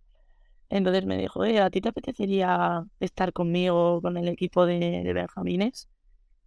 Y yo dije, oye, pues mira, pues sí, o sea, no, con 16 años yo creo que no, no te planteas, eh, pues yo de mayor quiero, quiero ser entrenadora profesional. Es algo, porque para mí o para los tiempos en los que era tenía esa edad, no, no era algo que yo me planteara. Así que tenía, sí que hay e, ese pensamiento de, puedo llegar a ser jugador profesional. Bueno, ese pensamiento yo creo que se, la edad que yo tenía sí que se puede tener perfectamente, pero no, no lo tenía en mente. Y cuando me lo dijo, lo pensé y dije, oye, pues, pues sí, pues podría estar bien. Y desde los 16 años que me puse de ayudante con Leles ahí en Esclavas, en mi colegio, eh, pues poco a poco fui avanzando. El año siguiente eh, yo jugaba en el, en el Pique en Claret y, y como se enteraron de que estaba ayudando en mi colegio, me dijeron, oye, ¿y te interesaría también eh, ayudarnos aquí en el club y te metemos en, en, un equipo también de ayudante y tal? Y entonces pues me fui, me fui metiendo y año tras año fui entrenando a un equipo, a otro y la cosa pues me, es como que me, empezó a gustar y me fui enganchando y tal, y empecé a ver más cosas de, de, cómo entrenar esto, de cómo entrenar lo otro, un clínica, y luego el curso de entrenador, y al final me fui, me fui llenando de, de un montón de cosas de, de, la parte de ser entrenadora, y, y pues no sé, yo creo que, que cuando entré ya en la universidad, dije, claro, pues yo, entrenadora, hasta donde, hasta donde llegue. Todo lo que pueda hacer, a mí me encantaría. No iba con expectativas de, guau, pues entrenar un, un Liga 1 o estar en un cuerpo técnico de Liga 1. No iba con esas expectativas porque yo creo que es algo muy difícil y, y bastante, bastante complicado de llegar ahí. Eh, y simplemente me, me pone el objetivo de, Marta, tú sigue aprendiendo, sigue viendo clinics, sigue aprendiendo de entrenadores y, hasta donde tú llegues. Y disfruta de entrenar, que es lo que te gusta. Y entonces, disculpa, la, segunda pregunta relacionada con esto. Sí. Eh, siguiendo el crecimiento, eh, para ti, ¿cuál sería el entrenador ideal y qué referentes tienes?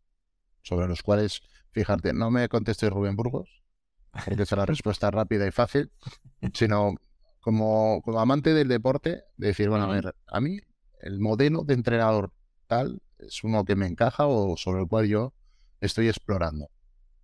Pues mira, eh, voy a decir, para mí yo creo que sería un poco la mezcla entre, entre Roberto Hernández y Gloria Estopa. Mm.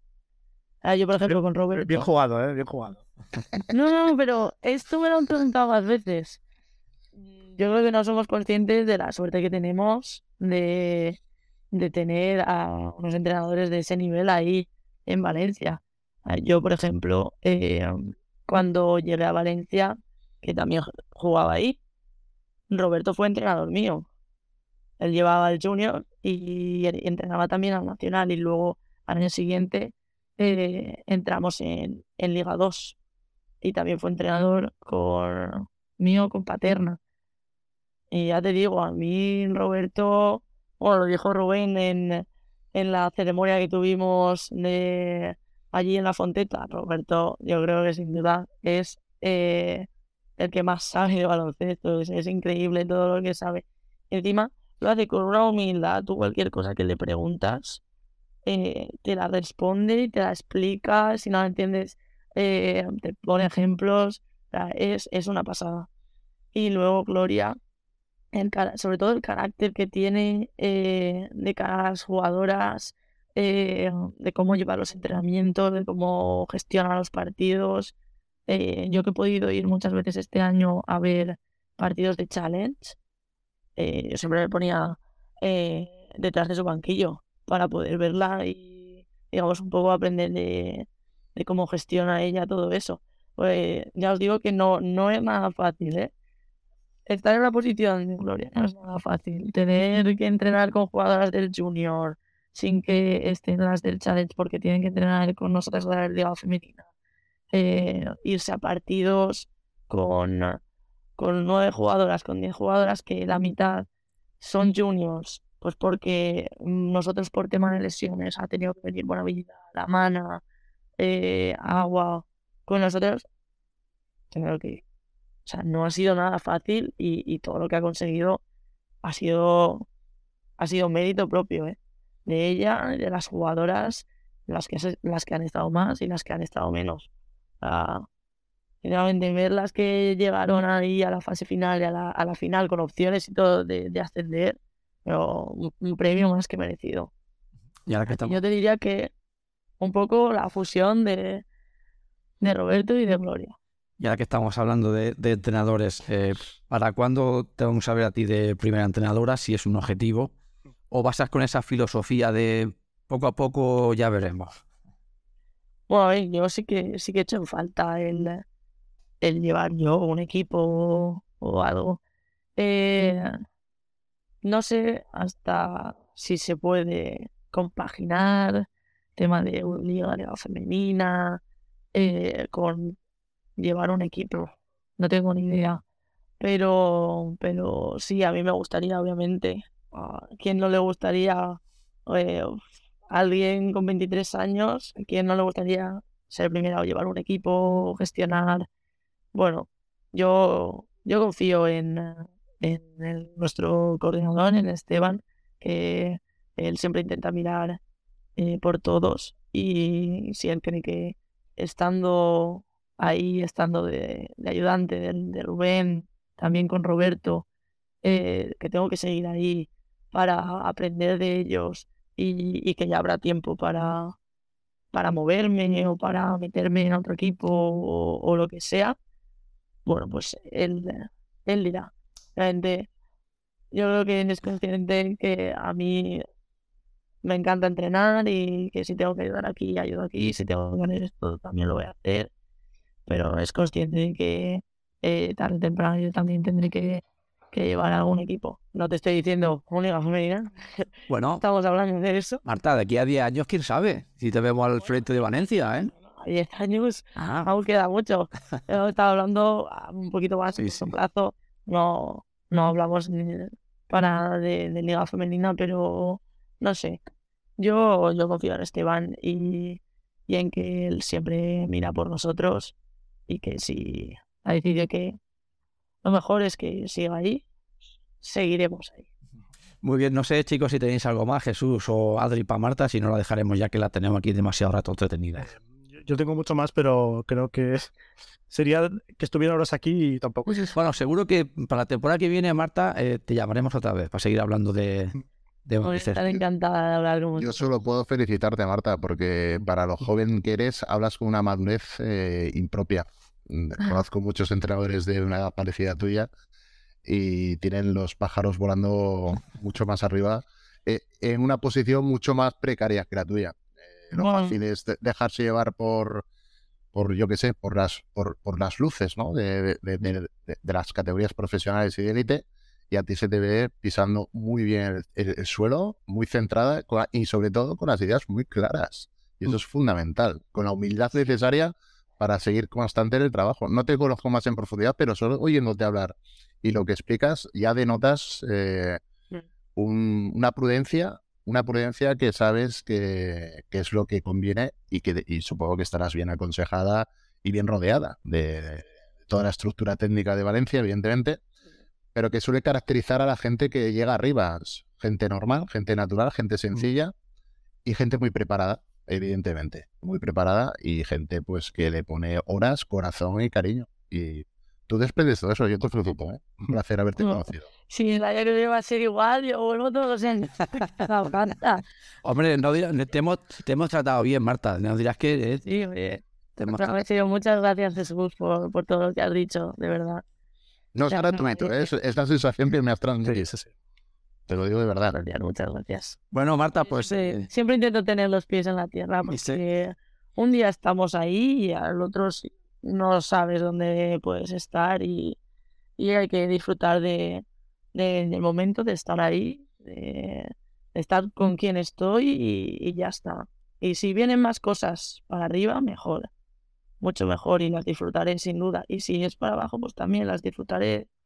Eh, siempre hay que intentar coger eh, cosas que nos vayan a aportar. ese es el camino del éxito, sin ninguna duda. Fantástico. Muy bien, Marta, pues de verdad, un auténtico placer darte las gracias y nos vemos el año que viene. Nosotros. Te llamaremos seguro. Muchas gracias. Marta. Gracias Mucha suerte, Marta. Saludos, hasta luego. Adiós. Chao. Pues hasta aquí la charla que hemos tenido también con Marta Solís. La verdad es que, como has dicho, Jesús, yo, yo he quedado, eh, justo lo, lo iba a comentar yo también, me he quedado impresionado. Impresionado. No me extraña, no me extraña que ya la tengan ahí a buen recaudo en Valencia y cerca de donde tiene que estar, ¿eh? La palabra madera se emplea con personas como Marta. Sí, sí, no, no. Me gusta mucho que la palabra que une a Isaac y a Marta es normal. Es verdad, ¿eh? Lo han dicho los dos. Lo han dicho los dos. Señor, y sin escucharse, ¿eh? que esto no estaba preparado, ¿eh? No, no.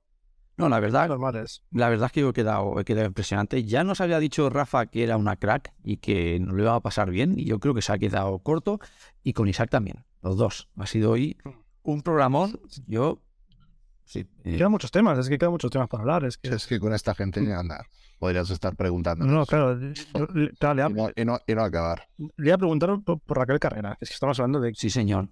el proyectazo de ahora mismo, que lo que dice Anaís, que se, lesionan las cuatro, Irati, y claro, al final queda, queda Raquel Carrera como la jugadora, ha sido MVP. Claro, hay que hablar de las jóvenes de Valencia, de Agua Fam, de La de, Sí. Es que de, Valencia. de Buena Vida. Claro, es que- Yo le quería preguntar por esto. Digo, Valencia, para seguir mejorando, eh, la, mejor, la pregunta es, la gran pregunta es que además da la impresión que la respuesta ya sola viene determinada por incorporar jugadoras o por esperar a que las jovencitas sigan su progresión natural. Y a medida que ellas aumenten su nivel, que lo han de aumentar, porque son jóvenes, Exacto. el bloque también. El sí. Valencia, eh, por inercia, cada temporada será mejor equipo. Solo con la base que tiene de jugadoras nacionales y jóvenes. Eh, las ajustas con las es- bueno, las extranjeras de turno, pero tienen una base Yo creo que están, bueno, van, para, para- para hacer, hege- para hacer hegemonía. Sí, sí, justamente por eso le preguntaba, ¿no? Que la sensación que da eh, entre como tú comentas plantilla y las instalaciones que tiene, es, es que es, es la fórmula perfecta para, si hacen las cosas medianamente bien, dominar el baloncesto español seguro y ya veremos a ver, en cuanto se cuelen en una Final Four, qué puede pasar ahí, ¿eh? les queda muy poquito para. Yo creo que este año ya están para Final Four. honestamente. Sí, sí. Y luego, Ella ha ido prudente, pero vaya. Y Pues como lo del Barça, lo del Valencia, Y, eh, se viene cociendo más de lejos. sí, Ya- sí, y- ella no lo puede decir, pero económicamente también es un equipo que está para. para Hombre, claro, eh, no sé quién lo ha comentado, creo que Anaís, triplica al segundo, ¿no? Sí, sí. Claro, Sí, sí. tú estamos, estamos diciendo que tú te vas a traer a las mejores jugadoras, las puedes mantener, puedes pagar. Según, es que ahora mismo creo, y, y no me equivocaré, que es por presupuesto Valencia, Girona segundo, que a ver qué hacen. Tercero, Jairis, que, que lo hemos comentado. Y cuarto ya Perfumerías, que Perfumerías poco a poco va. ¿Y qué ha pasado? ¿Para qué, para qué perfumerías? Que siempre ha sido, eh, bueno, yo lo recuerdo de la época de Ros Casares, ¿eh? Eh, el que tenía el presupuesto más alto, para bajar a cuarto puesto, ¿qué ha podido pasar ahí? Pues no lo sé, la verdad. Pero sigue siendo el equipo romántico, ¿no? Que viene Laura Sí. Gil ahora que ha, ha vuelto y Laura Gil, estamos hablando de una jugadora que. Un, Hombre, que ha sido todo. interiores de, Ha sido todo. que sí. tenemos. A. Silvia, Silvia ha renovado hace poco, además. O sea, las fuertes se quedan. ¿Qué, qué pasa? Que tienen que fichar buenas americanas para que el equipo siga bien. No Bueno, ha traído buenas americanas. Creo que Fasula se lo ha comentado, es un acierto. Yo cada vez que la veo jugar, eh, no se parece, una- no se parece nada al padre, eh, que el padre, la verdad, que el pobre lo, lo único que tenía era altura. Y la chica se mueve bien. Veremos a ver si bajando tanto de presupuesto, si podrá mantenerla o no podrá mantenerla allí. Bueno, el juego, el juego- juego interior de, de perfumerías, que es Racing Genova, ex de, de- Ujú. de Girona y, y es un, muy- un buen 5 interior. Veremos qué hacen. sí. ¿Qué es eso? Tienen que, que acertar con las americanas, porque hace años ficharon a Capper, que era MVP de NBA. Sí, La- salió las, hermanas, las, las hermanas uh, Katy Lou y cómo se llama la otra, las hermanas eran muy buenas también, o sea, Ah. están muy bien siempre. Veremos también. Y luego eh, lo que dice Rafa siempre del banquillo, el banquillo de perfumerías. A ver, Bueno, veremos a ver.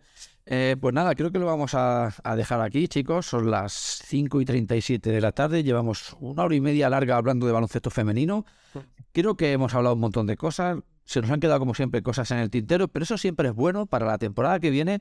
Volver a llamarlos y volverlos a, volver a tener aquí. Nos vamos a poner como objetivo si, si Alba Torres se queda en Valencia. Ahora que tenemos las puertas abiertas en Valencia, vamos a. Sería, bueno, bueno. Yo, oye, yo he, hecho, yo he hecho mis gestiones, Jesús, yo he hecho mis gestiones internas y a mí me han confirmado que a mí, como decía nuestro querido presidente Samadit, ¿eh? se me ha dicho que el año que viene puedo tener alguna jugadora. Entonces yo, puestos a pedir, Leticia Romero no estaría mal tampoco, por supuesto. Eh, bueno, Cazorla tampoco. Es que la que elija de Valencia, sé que es lo que estamos diciendo, pero Alba Torres yo creo que sería... Sería el clavo. Salvatores es una institución, Hombre, ya no. Valencia. Por Es favor. patrimonio. Es patrimonio, sí, sí, sí. del Oye. baloncesto femenino. Voy a decir, a, a la altura de, de Amaya Valdemoro, más o menos, ¿podríamos hablar o no? ¿Se sentaría en la misma mesa ahora que está muy de moda decir eso? para mí es la mejor, la mejor española del baloncesto. Cuando se retire, cuando se retire, para mí hay debate y para mí es la mejor. De la historia. Para mí. A, a nivel de palmarés, yo creo que supera a Maya. Pero. Eh, Bueno, Amaya, es, es un Amaya también Y aparte es que fa- fantástico. Marta, Marta, te la, mamá. Marta te la ha vendido co- co- como una persona humilde. Claro, a mí esto me gana. A mí que me, que me digas que Hombre, sí, sí, sí. es súper humilde y súper... Y además te digo una cosa, eh, tal como yo veía a Marta diciendo las cosas, la dice con sinceridad, ¿eh? tiene esa inocencia de contar algunas cosas, cuando le hemos preguntado por el contrato, por ejemplo, de, de Alba Torrens, pues otro, eh, con más experiencia que hubiese hecho Jesús, tiraba balones fuera. Sí, sí, ahí se ha mojado. ¿eh? Oye, por eso te digo, entonces cuando... ¿Hasta qué punto? Esto, esto es primicia. Esto es- No, por eso. El sexto le puede hacer del todo. No, pero lo- lo- a lo que me refiero, que cuando te dice que Alba Torres es humilde, te lo puedes creer, al igual que con toda la humildad y con toda la naturalidad y sinceridad, inocencia, diría yo, te está diciendo lo de lo de Alba Torres, ¿no? Bueno, veremos a ver lo que pasa. Pues nada, chicos, Y, y luego ya más adelante hablaremos de Zaragoza y Girona. Yo creo que merecen apartado aparte cada uno de ellos. Porque... veremos a ver qué rumbo toman. Yo creo que uno un poco descendente. Veremos a ver eh, Girona y Zaragoza, yo creo que va a seguir para arriba. Gir- Girona tiene que fichar mínimo 6, 6, 7 mínimo, ¿eh? Mínimo. Se han quedado 5. Yo creo que va a haber desbatada. Me ha sorprendido mucho. Mira, vamos a dedicar dos minutos más, porque es un tema bueno. Lo de Canut. Vamos a ver. Canut es entrenador revelación en Cádiz el año pasado. Lo ficha Girona. Tú no puedes en un año, porque todos tenemos claro que lo que pasó con el Barça fue un tropiezo, fue un accidente que te puede pasar. Es un accidente. No te puedes cargar a Canut salvo que haya algo que yo no conozca. No puede haber sido por esa razón. ¿Verdad que no? No. Laia Palau dijo que fue por, por un tema puramente deportivo, pero es que también hay que ver el contexto de, de Girona este año. Pero yo, a ver, Han, ju- han jugado siete. No pero gana Supercopa, ¿no? A, a comentar, gana Supercopa. Sí. Tienes el accidente en, la, en la- los playoffs porque llegas como. ¿Qué, qué entró? Como segunda, ¿no? En. Bueno, pero vienen muy mermadas al playoff. Bueno, claro. La Copa los juegan muy limitados, entonces poner la presión al entrenador por eso. Y cargarte a un buen entrenador. Canute es un buen entrenador, ¿eh? Tiene que haber diferencias de criterio entre, Ah, entre, la, entre el Haya y él. Estoy convencido. Algo ha pasado. planificación, de, de, de- de estilo, de estructura, de funcionamiento de día a día. Tiene que haber algo más, supongo que de algún argumento de más valor y de peso Sí. para que hayan prescindido una decisión tan controvertida para el espectador. Es decir, a ver, este chico eh, ha hecho un buen trabajo en Girona, no ha sido excelente ni ha sido malo, eh, ha sido un trabajo condicionado. Entonces, como es condicionado y su trayectoria es buena y eres joven, ¿qué razón, no, ¿qué razón hay para no darle un segundo año? Ahí está. La única razón tiene que ser por de discrepancia eh, con la dirección deportiva del club. Sí, porque, Es que, es que si no, no, no. porque sí, sí, sí, sí, es que- porque Palau creo que sabe un poco de básquet, creo, ¿eh? un poquito. Hombre, Claro. Entonces tiene que ser un tema de desacuerdos y algo. y que la a la chica que han puesto, eh, Antojo. eh, mm, bueno, pues eh, será más de la cuerda del Haya y irán más en sintonía y probablemente es que claro, estos entrenadores tienen que no trabajan solos, trabajan con un grupo eh, que tiene pues eh, al director técnico, al coordinador, que eh, tienen que ir de la mano. Pero la sensación que da, Jesús, con este cambio, la sensación que da es un cambio de perfil. Es decir, es- es un- ahora vamos a perfil bajo. pues, yo bueno, creo vamos al perfil que, que quiere Laia, que le guste No, no, pero, Y- pero a Naya le gustará. Madre, ella, ella, ella, unos cuantos entrenadores habrá tenido, entiende el básquet femenino como ninguna, probablemente, y sabrá lo que, primero, el presupuesto del cual dispone, y segundo, de hacia dónde quiere. Ya no estoy hablando solo del senior, sino del club. El rumbo que quiere. Efectivamente, ahí, ahí, ahí vamos. Pero a mí la sensación que me da es de cambio de perfil, nos vamos a perfil bajo, vienen las vacas flacas, veremos lo que pasa, veremos qué podemos fichar y de momento nos vamos a olvidar de títulos y de, y de Europa. Es mi sensación con ese cambio. Porque es verdad que eh, eh, Laia, como tú dices, le gustarán muchos entrenadores, pero también le gustarán muchos entrenadores y entrenadoras de élite. Y podía traer un entrenador y entrenadora de élite. Bueno, pero es que los entrenadores de élite, eh, por un lado, o sea, s- tienes razón lo que tú dices, ¿eh? Eh, pero hay dos opciones. Tú tienes ya eh, la incorporación de alguien contrastado, o tú conoces a una persona que no se le ha dado la oportunidad de asomar la patita a la élite y que tú crees realmente en sus condiciones. Eh, da la impresión de que es la segunda opción, la que por la que ha- se ha guiado Girona y hay que creer, porque evidentemente si no das oportunidades, no salen nuevos valores. Aunque sin a ninguna duda. jugador y a nivel de entrenadores. Entonces, Mm. en este caso, yo creo que esta decisión no creo que la hayan tomado a la ligera. Yo no creo que Bernat Canut haya exigido eh, fichajes o un presupuesto X para dar y eso haya sido un punto de desacuerdo que ha originado el cese, sino que yo lo limito más a un tema de perfil, de perfil, de perfil en consonancia. Equipo de trabajo, quiero trabajar con gente eh, que nos miremos y hablemos el mismo idioma eh, Sí, de cómo hacer las cosas. Ya no estoy hablando de rendir, de cómo hacer las cosas. Y a veces suceden estas cosas que para nosotros pueden ser un poco incomprensibles, pero para el que está dentro mm, las ve con, con suma naturalidad. Eh, es, que, es que otra explicación no hay. No, no. Porque no ha sido tan desastrosa la temporada del Girona como para absoluto. una cabeza eh, En la forma que se la han cortado. Entonces, lo mismo, eh, ahora ya que está fuera de micrófono, lo mismo es el tema de Isaac Fernández. Eh, alguien tendrá que explicar qué sucede exactamente dentro del Barça para que para que se esté poniendo en duda, incluso haya voces que se habla de que no va a continuar como entrenador del Barça. Pero si es que él es el dueño del proyecto.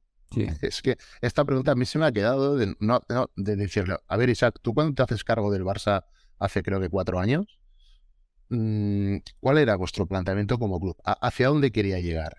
eh, la dirección de la, de, digamos, de la sección, eh, ¿qué os planteasteis? En Liga Femenina, una vez llegáis a Liga Femenina, ¿hacia dónde quiere ir el club? Porque él ha ido milimétricamente cumpliendo etapa tras etapa, paso a paso, y este año, mm, lo has dicho tú, es que le ha pegado un salto No, no. y a lo mejor, lo, lo curioso es que él fuera a lo mejor el que renunciara por tener un listón muy alto, pero según se lee, no es que él renuncie, es que es el club el que quiere dar aire, aire nuevo al proyecto. Un, giro de timón. diferente. Sí, sí, giro. Ah, No sabemos hacia dónde. Es, No se entienden. Yo nunca entiendo eh, ni- el club cuando tienes un entrenador que te lleva al éxito, como mínimo, dar una temporada. Típico jugador que se clasifica para Euroliga, se clasifica para Champions. Dan esa temporada. él lo ha explicado, yo no sé si con segundas intenciones o no. Ha dicho, lo importante es el segundo año para, Claro. consoli- para Claro. consolidarlo. Y este es el segundo año en el que se están peleando. Entonces, pues lo de Girona también es extraño, aunque va a ser el segundo año de Laia. Decir, bueno, este primer año ha entrado con pies de plomo, ya con Bernat fichado probablemente, y este año que ya ha ido ganando peso dentro de la estructura del club, igual, pues eso. A ver, también Ah. ha, ha fichado una entrenadora que la conoce bien en Laia, o sea, hablamos de Antoya, que Antoya ha sido segunda de Julve cuando estaban en, en, en Girona, Claro. y Antoya es una, una base mítica de, de Girona, de Barça, de, de Mm. de Avenida. Se conocen bien. o sea, No, no, que conocimientos tiene. A ver, aquí a Toyana no vamos a decir que no, que no entiende. esto. yo creo que va a ser un buen entrenador. Pero que la confianza debe ser absoluta por parte de Laia en esta, en esta chica, seguro. Pero sorprende, Que la que tuviera en Bernat. Es sorprendente que, como tú decías, Jesús, que es verdad que si no das oportunidades no salen nuevos entrenadores ni nuevas jugadoras, pero sorprende que las, las oportunidades, o no es habitual que las entrenadoras las den, los den los equipos de élite. Es decir, aquí podemos ver eh, ejemplos miles. Eh, si vamos, por ejemplo, al masculino, Pablo Lasso. ¿Quién da la oportunidad a Pablo Lasso? ¿En Madrid o Guipúzcoa, por ejemplo? ¿O quién se lo da? a, eh, no sé, allá sí que Vicius. Sí, sigue un Sí. proceso de escala. Claro, eh, efectivamente. te refieres. Pero a veces, ya te digo, eh, ella, yo es que creo que el, en este caso Laia, y probablemente si hablas en privado con ella, es eh, eh, a lo mejor debe ser la entrenadora en la que más confía. Eh, Sí, sí, sí, personal a confianza. Lo que ella piensa que debe ser el equipo. Correcto, correcto. Entonces, mm, te- te dirá, es que los- no tiene nombre, pero, pero, pero vamos de la mano y pensamos lo mismo y ella lo va a plasmar en la pista y yo en los despachos. Y aquí está la tercera pata, que es la fusión con Girona, masculino, eh, por dónde anda todo, ¿no? Por eso dices, un recorte, no lo sé. Es que Girona es un poco, en ese sentido, es un poco un melón por abrir. Pero es que, Lo que quiere, lo que quiere hacer en, en ambas direcciones. pero es que me voy a decir una, una barbaridad, pero es que Canut en un, en un perfumería es igual hace campeón. Sí, Es que muy buen entrenador. Muy buen es, es muy bueno, es que es muy bueno. Es que lo que hizo en Cádiz la SEU, eh, es, a ver, Eso le avala, le avala. hombre, por favor, es verdad que tenía la mejor cuatro de la liga. Es cierto, y, que- y mira, que justamente se la lleva a, a, a Girona y se lesiona. Pero le supo sacar rendimiento, ¿eh? Tú tienes un buen jugador y hay que saber utilizarlo. Bueno, claro, él le sacó un buen rendimiento. Y en Girona, mientras ha tenido el equipo más o menos sano, han competido. Entonces, dices, claro, cuando se te caen cuatro jugadores o cinco, ¿qué quieres hacer? No, todos los caminos llevan a lo que tú has comentado, si- sin ninguna duda. Todo apunta a esto, pero bueno, son especulaciones nuestras de sofá. Sí, sí. Eso-. Y, y Zaragoza es una temporada tan buena porque ha tenido el equipo, el equipo sano y todo también. Y un buen entrenador también, ¿eh? Buen entrenador también. Pero bueno, Rafa ya nos ha, nos ha dicho 50 veces que es muy, muy bueno. Y, Sí. ¿verdad? Bueno, habrá que traerlo un día aquí a ver si, si nos lo demuestra. Y han fichado, han fichado muy, muy, muy bien esta temporada. ¿eh? O sea, han hecho un par de fichajes. A ver qué mantiene, a ver qué, qué se acaba quedando también. No sé si la MVP Bueno. se acabará quedando. Eh, sí, la eh, eh, Fiebig ha ha renovado un año más. Ah, mira, pues es una notición. Se le han quedado los derechos en la NBA. Esto, esto que pasa con Sí. que, que se van Sí. un tiempo. Bueno, eh, Tate, que fue una buena jugadora, ha sido en Sino, o ha bajado de nivel. Pero luego han fichado a, a Jolesinska, que es la anotadora de Gran Canaria, muy buena.